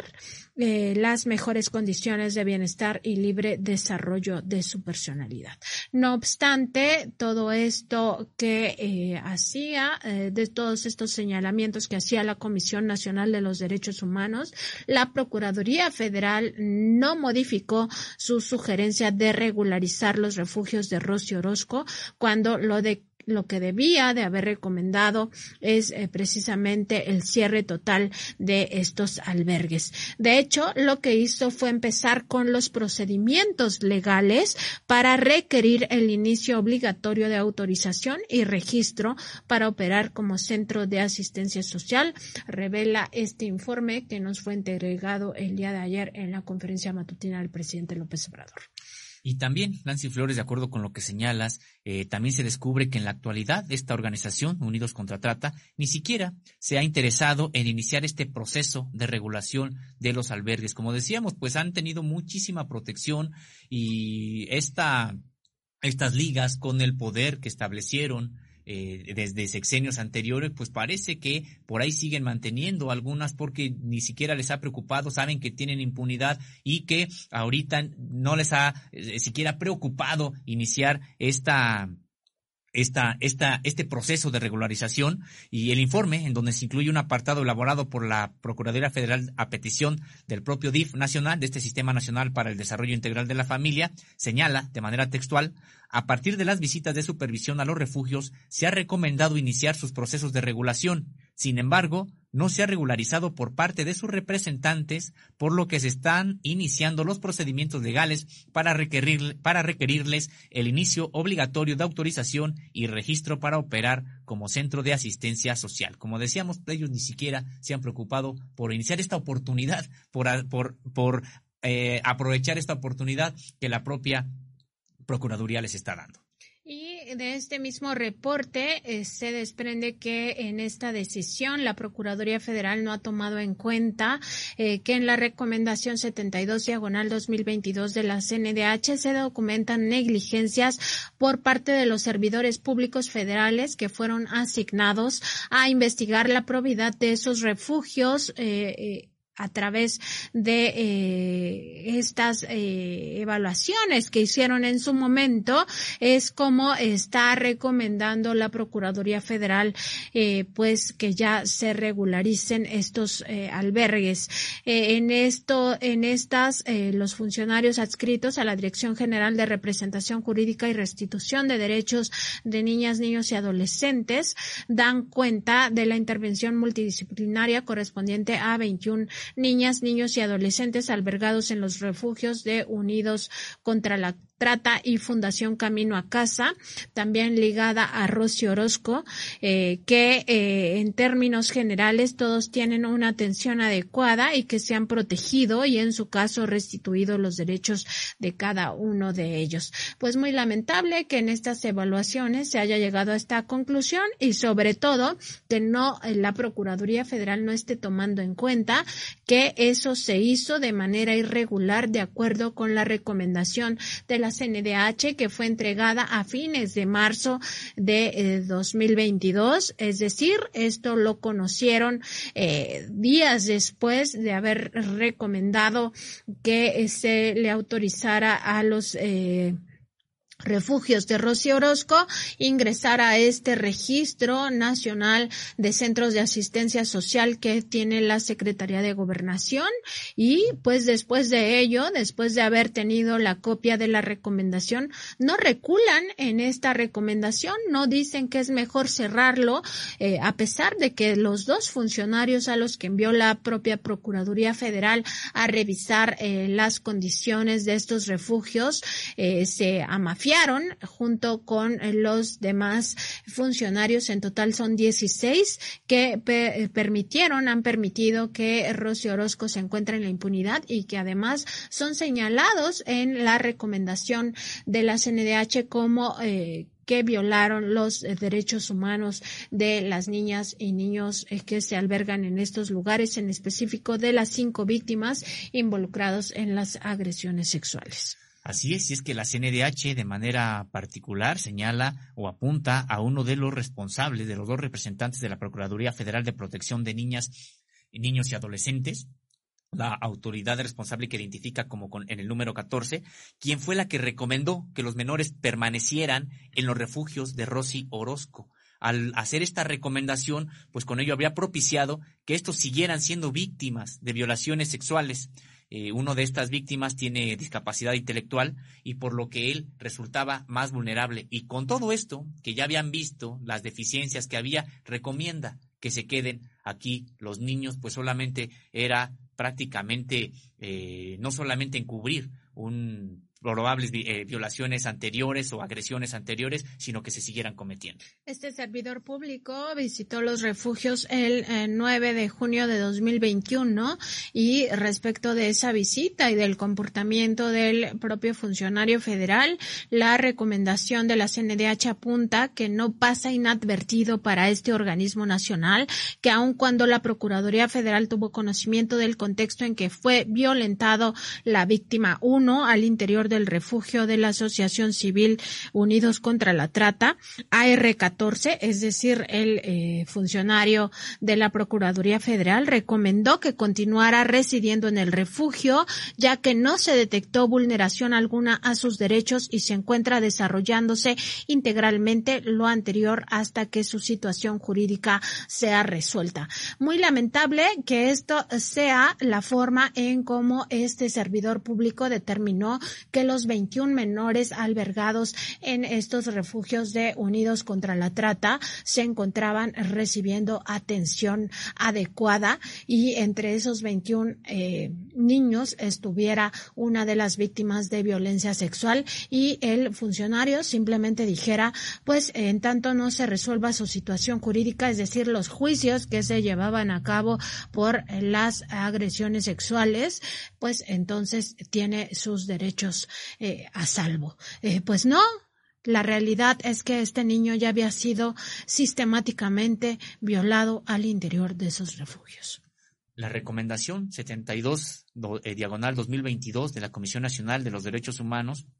sobre este tema, sobre este caso particularmente, señala que si bien es cierto que de las manifestaciones vertidas por la víctima 1 no se desprendió algún dato o indicio que permitiera establecer una situación de riesgo en ese momento, también lo es que la Procuraduría Federal en su informe no remitió documental que acreditara que el personal comisionado haya solicitado a los cuidadores y o encargados del refugio el acceso a los expedientes administrativos de cada uno de los adolescentes alojados, incluido el de la víctima 1.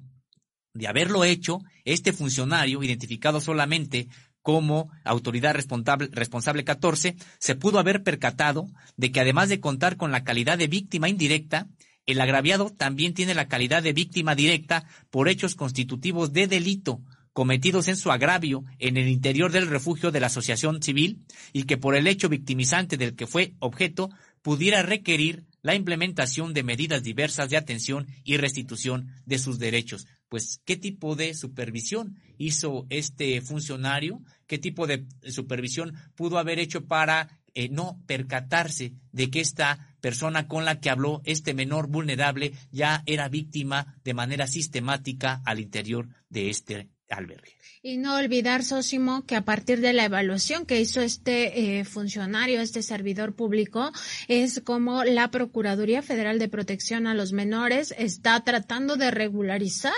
eh, estos refugios en vez de cerrarlos. O sea, es que es absolutamente indignante lo que está pasando con este caso y cómo pareciera que las instituciones están aliadas a esta señora, a Rocío Orozco, para dejarla no solo en la impunidad, sino además con su un negocio abierto, un negocio que implica vidas, vidas de infantes que de por sí han sido víctimas de trata. Eh, además, eh, se agrega en esa recomendación de la CNDH que ese mismo día el funcionario federal supervisó el área de refugio destinada al alojamiento de niñas y adolescentes mujeres y ahí entrevistó a una menor de edad a la que se identifica como persona 3. Eh, esta tuvo previamente una experiencia con la víctima 5 uno de los agresores sexuales eh, de los, eh, las víctimas 1, 2 y 3 eh, y eh, justamente este incurrió en conductas inapropiadas con ella, de acuerdo con las constancias que posee la Comisión Nacional de los Derechos Humanos y que forman parte de los propios expedientes administrativos que obran en los archivos de esta organización Unidos contra la Trata. Es decir, este eh, funcionario tuvo incluso pues algunas eh, declaraciones de esta otra víctima que tuvo, eh, que más bien eh, fue víctima de conductas inapropiadas por parte del adolescente y ni así dijo que no había las condiciones en estos refugios. De verdad es que eh, no sé ni siquiera qué palabras utilizar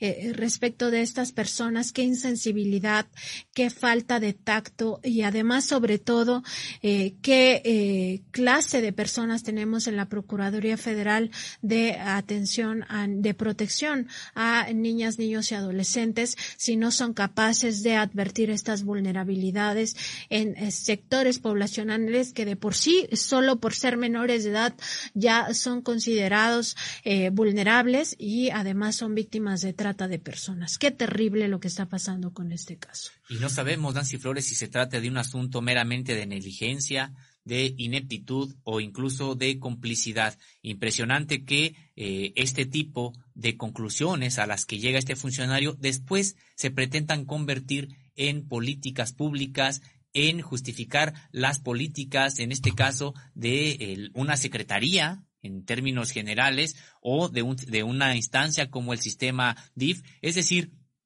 gracias a las observaciones de este funcionario que ahora ya damos cuenta y estamos nosotros desmenuzando y contrastando con lo que decía la propia Comisión Nacional de los Derechos Humanos y los propios reportes de los propios funcionarios,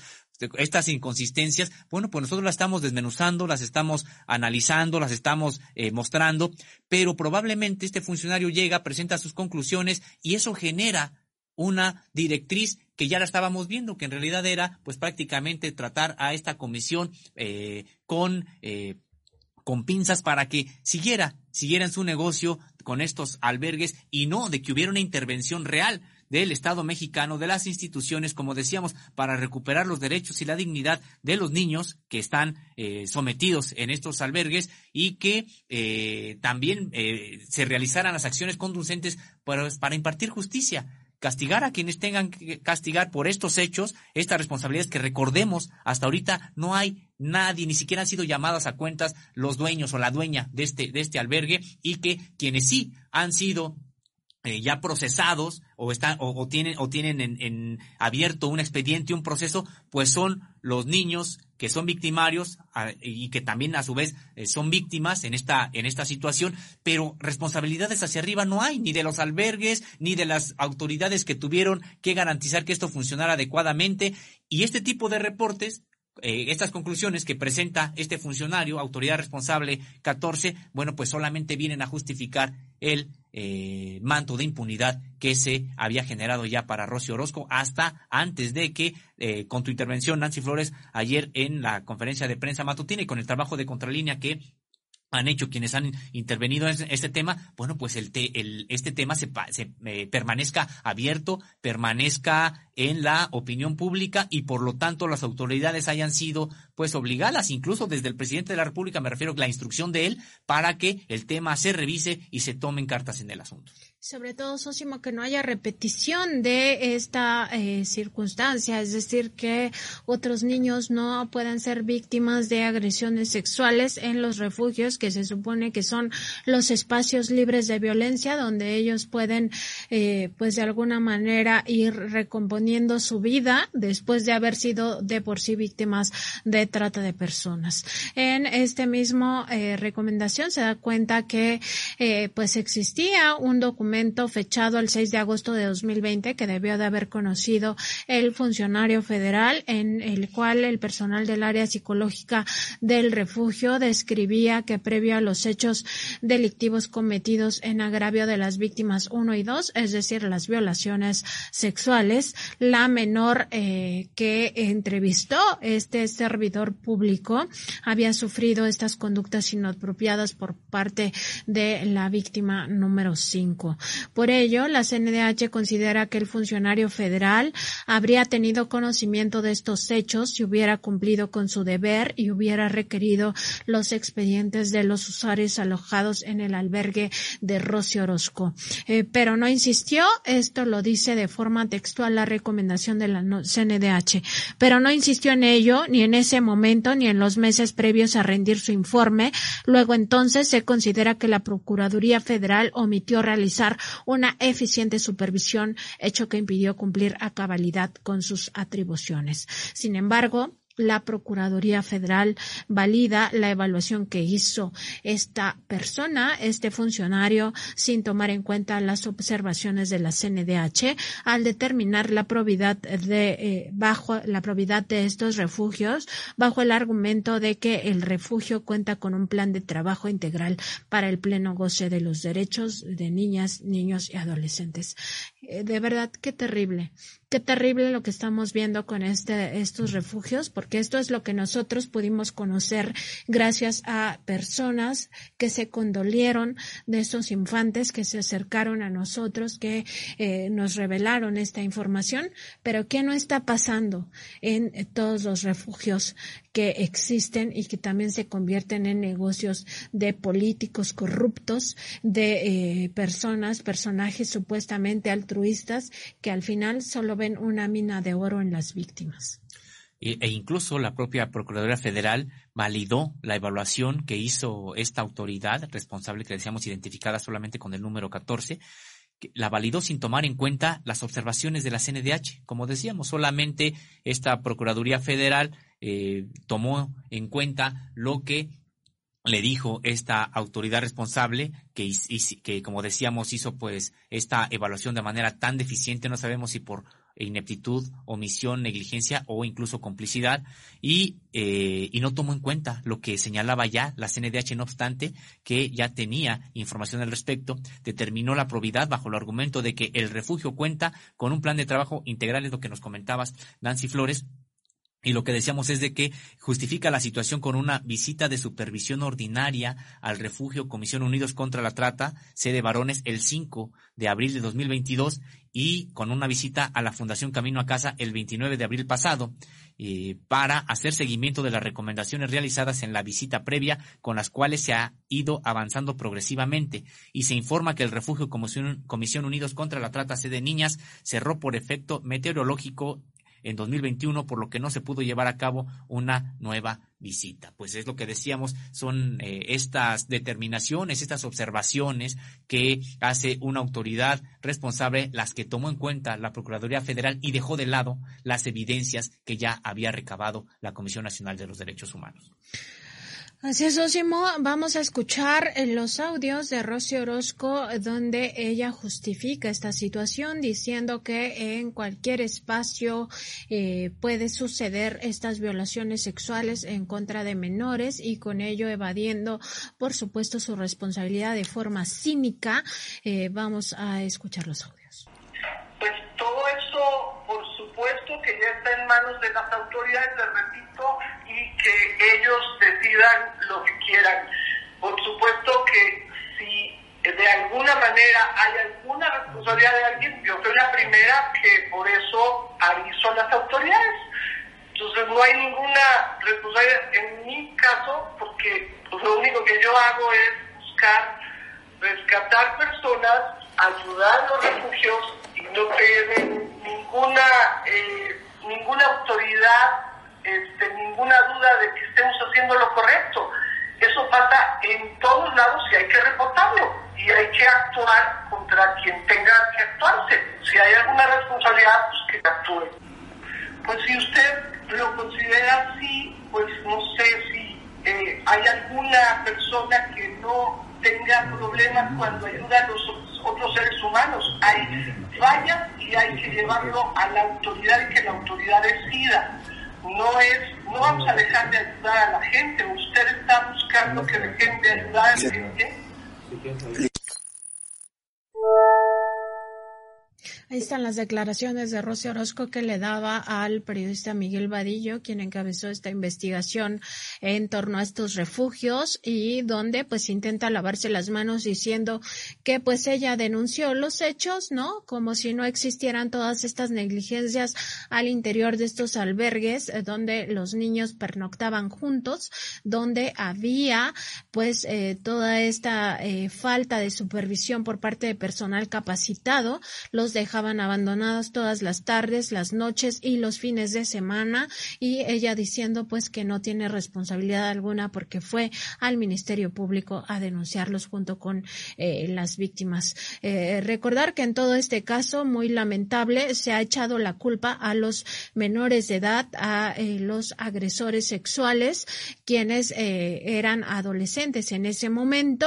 y que se encontraban albergados en esa en esos mismos refugios cuando eh, en materia psicológica la evaluación que habían hecho las autoridades eh, de los del gobierno de Coahuila de ahí vienen estos niños eh, trasladados por aquella autoridad a la cual también se le ha eh, señalado como responsable de eh, toda la situación. pues decían que estos menores de edad, al haber sido víctimas de trata de carácter sexual, pues no tenían que estar conviviendo con otros menores de edad y que se les tenía que dar una atención especializada y además individual para restituir sus y también para eh, de alguna manera evitar que se convirtieran a eh, lo largo de su vida en transgresores sexuales por todo lo que habían padecido ya, además de que no tenían redes de apoyo familiar, pues muy lamentable que esta señora intente tratarse de lavar las manos cuando por supuesto que tiene toda la responsabilidad. Nancy Flores, y resaltar también la falta de empatía que se puede apreciar en esta entrevista que le hizo Miguel Vadillo a Rocío Orozco esa falta de empatía con las víctimas, señalando que además este tipo de hechos, es decir, estas violaciones sexuales ocurren en todos lados, normalizando esta situación como si fuera normal que esto le pasara a los niños, porque pues dice ella, esto pasa en todos lados y también cuando señala que se presentaron las denuncias, pues ella no dice que buscó presentarlas en eh, una en un estado distinto al de eh, lugar donde ocurrieron los hechos, es decir, en el estado de México, donde eh, se saben de estas ligas, de estas alianzas que tiene esta eh, ex servidora pública, es legisladora, con el propio gobierno que encabeza Alfredo del Mazo allá en el Estado de México. ¿Por qué no la quiso presentar en la Ciudad de México? Bueno, porque eh, consideró que ella tendría mayor oportunidad de manipular las investigaciones si eran de allá y garantizar impunidad, como hasta la fecha es lo que ha estado ocurriendo. Recordemos, Nancy, que ella incluso se encuentra hoy en Estados Unidos, eh, por algo será, eh, se encuentra ella allá y, eh, y sigue eh, con total impunidad y luego la decepción ahora con lo que estamos leyendo en la que prácticamente la Procuraduría Federal eh, pues avala mucha de la estrategia que esta misma ex legisladora panista diseñó para garantizarse impunidad. Y con esta recomendación de regularizar los refugios, eh, la Procuraduría Federal está ignorando que, escudados en este supuesto altruismo, Rocío Orozco y otros directivos de Unidos contra la Trata se habrían dedicado a explotar a los niños, a las niñas eh, víctimas directas o indirectas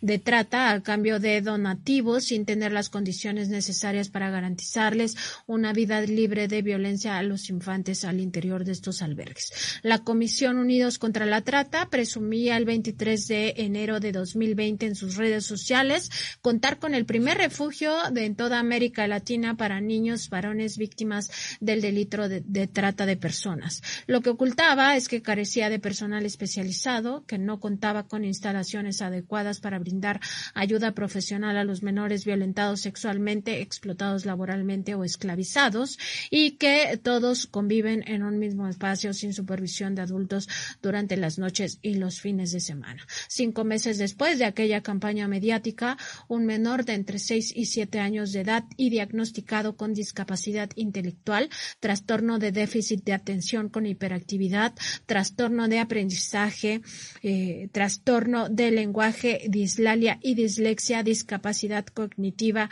discapacidad familiar y trastorno y eh, desviación de desarrollo psicosexual y psicosocial. Fue violado sexualmente por un adolescente que también vivía en ese supuesto albergue de vanguardia. Ni Rosy Orozco ni su personalidad ni su personal denunciaron este delito a pesar de haber tenido conocimiento de los hechos. Tampoco tomaron acciones para evitar la repetición, de tal forma que las condiciones de abandono en las que sobrevivían los menores se quedaban solos durante las noches y los fines de semana, propició que otros dos infantes fueran violados sexualmente y una más fuera objeto de conductas inapropiadas por parte de uno de esos dos adolescentes.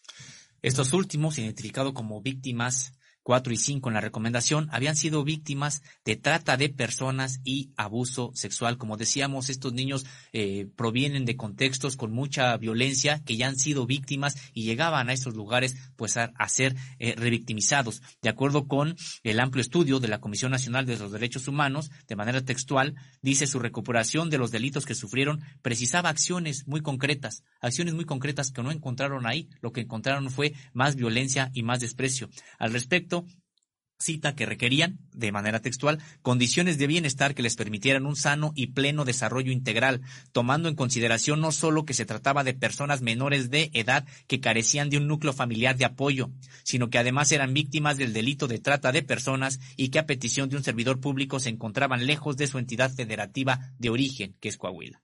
Eh, de hecho, el 23 de octubre de 2017, personal de psicología adscrito a la Procuraduría eh, de Protección de Niñas, Niños, eh, Adolescentes y la Familia de Coahuila, que sugirió la canalización de los dos adolescentes al refugio de Rosy Orozco, emitió una valoración psicológica en la que se determinó de forma textual. La intervención terapéutica requiere modificar actitudes negativas e ideas distorsionadas sobre la sexualidad Merece especial mención este último punto, sobre todo en el caso de adolescentes varones que han sido víctimas de abuso, como es el caso de las víctimas 4 y 5, cuando se trate, como es el caso de víctimas varones, se debe llevar a cabo una intervención psicoeducativa orientada a controlar el riesgo de que la víctima se convierta con el paso del tiempo en un agresor sexual.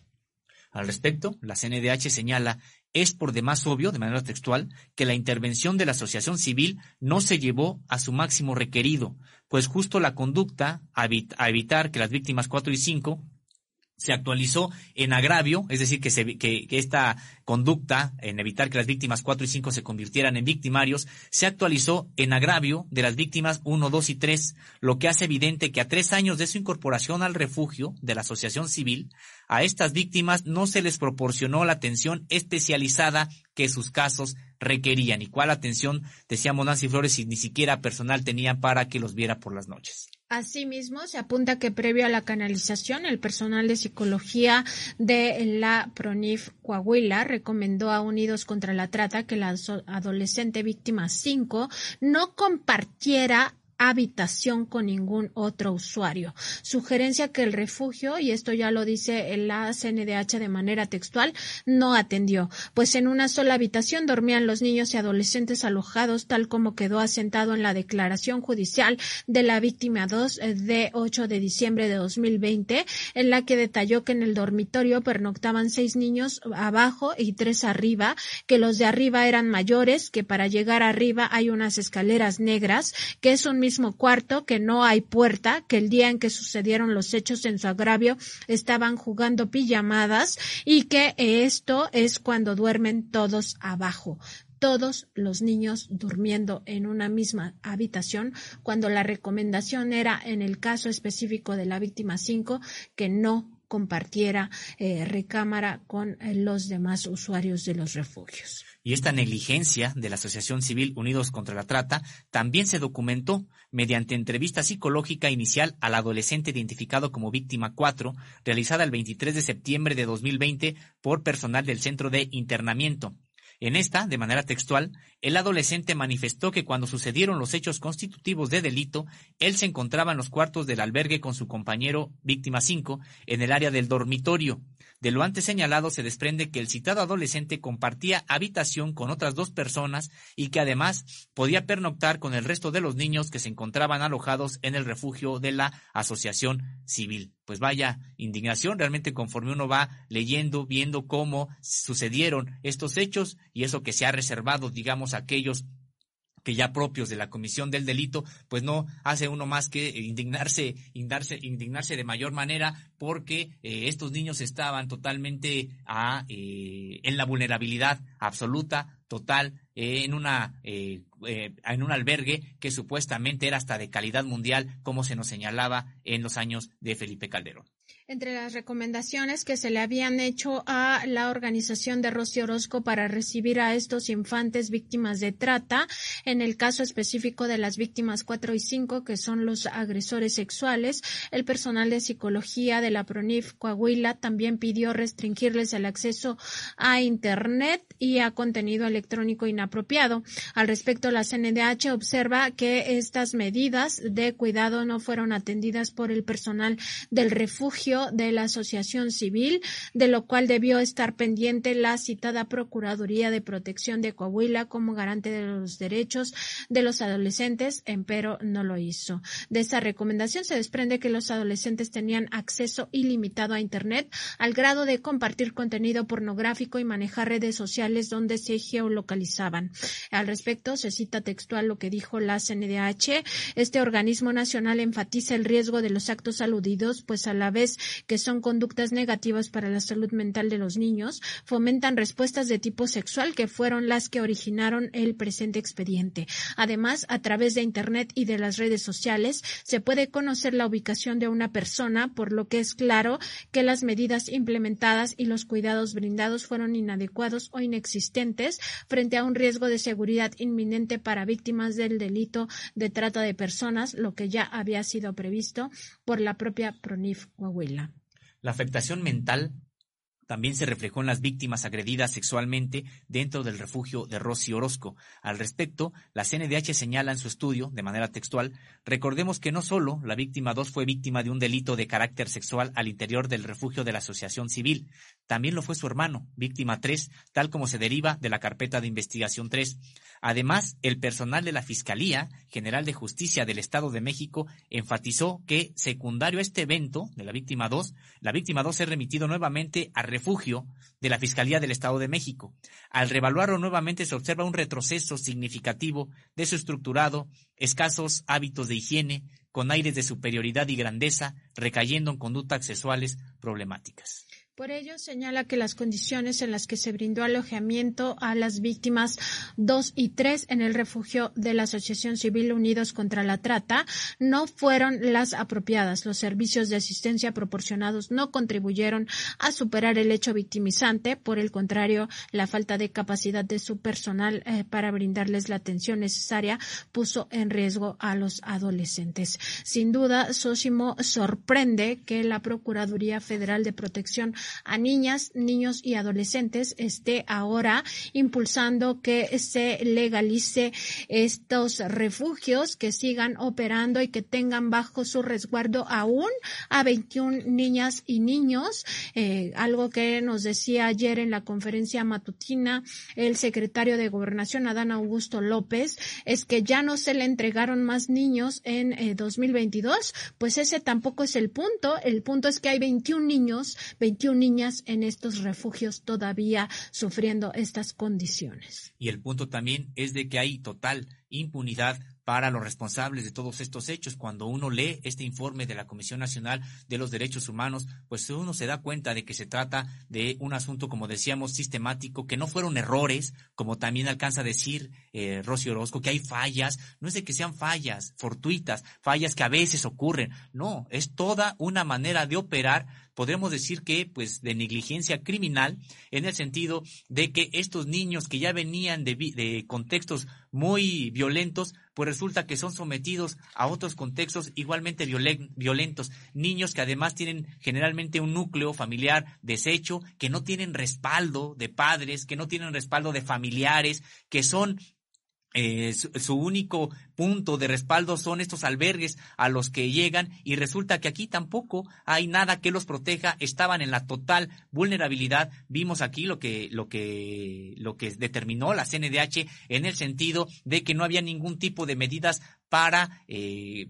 para prevenir la agresión de otros, de algunos adolescentes que previamente ya eran víctimas, habían sido eh, víctimas de agresiones sexuales y después ellos no se convirtieran también en victimarios, algo que finalmente ocurrió y que decíamos Nancy Flores para Rosy Oroz con estas declaraciones que hace un momento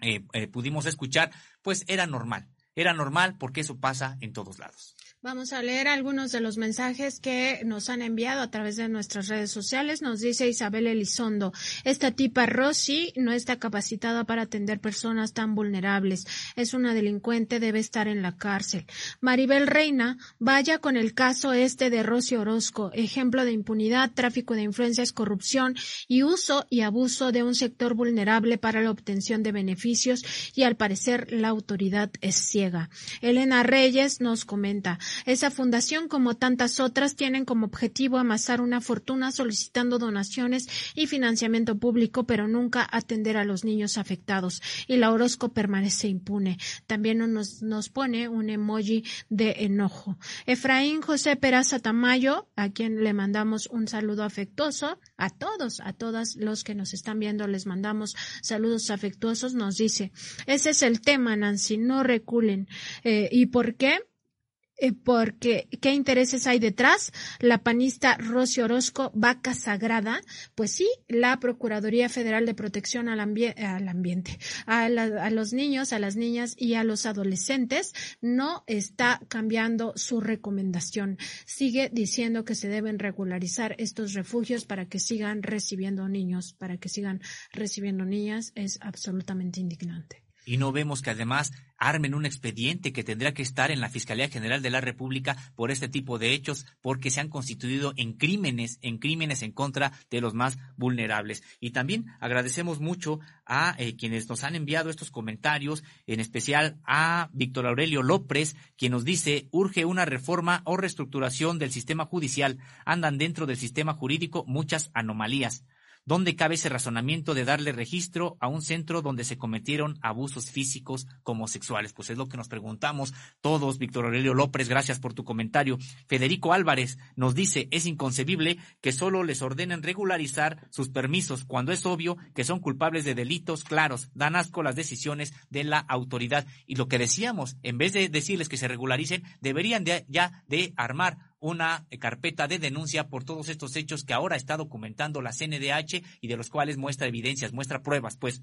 Andira Reibal, Rosy Orozco ya aplicó la de Anaya, se fugaron al extranjero y solo falta que se declare perseguida política. Pues sí, ya nada más, eso es eso falta. Nos dice Rodia, los panistas son expertos en lucrar con niños a través de sus asociaciones, estancias y albergues. Y es que recordemos que siempre se vio todo esto ya como un asunto de negocio, que el Estado se saliera de sus responsabilidades, desistiera de estas responsabilidades y que todo se dejara supuestamente ellos a los privados. Esto que ocurre con estos albergues que desafortunadamente pues es tan grotesco, tan indignante a otro nivel, pero también ocurrió con las propias estancias infantiles que dejó de dejaron de ser eh, responsabilidad digamos en el sentido de atender directamente a los niños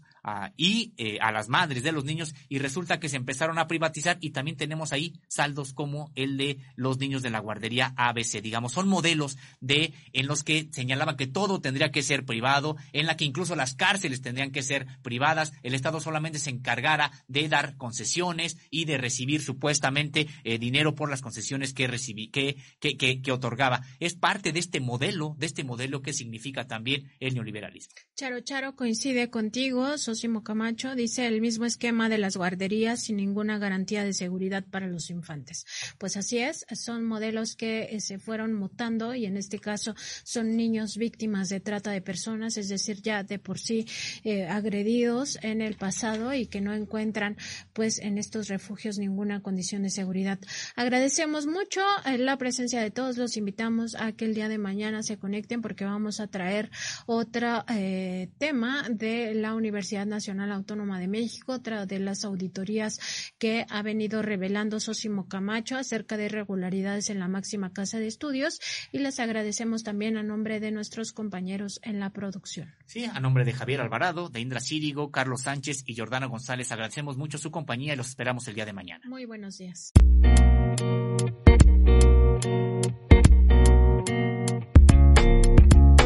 Contralínea Audio presentó el programa informativo de la revista Contralínea, Periodismo de Investigación.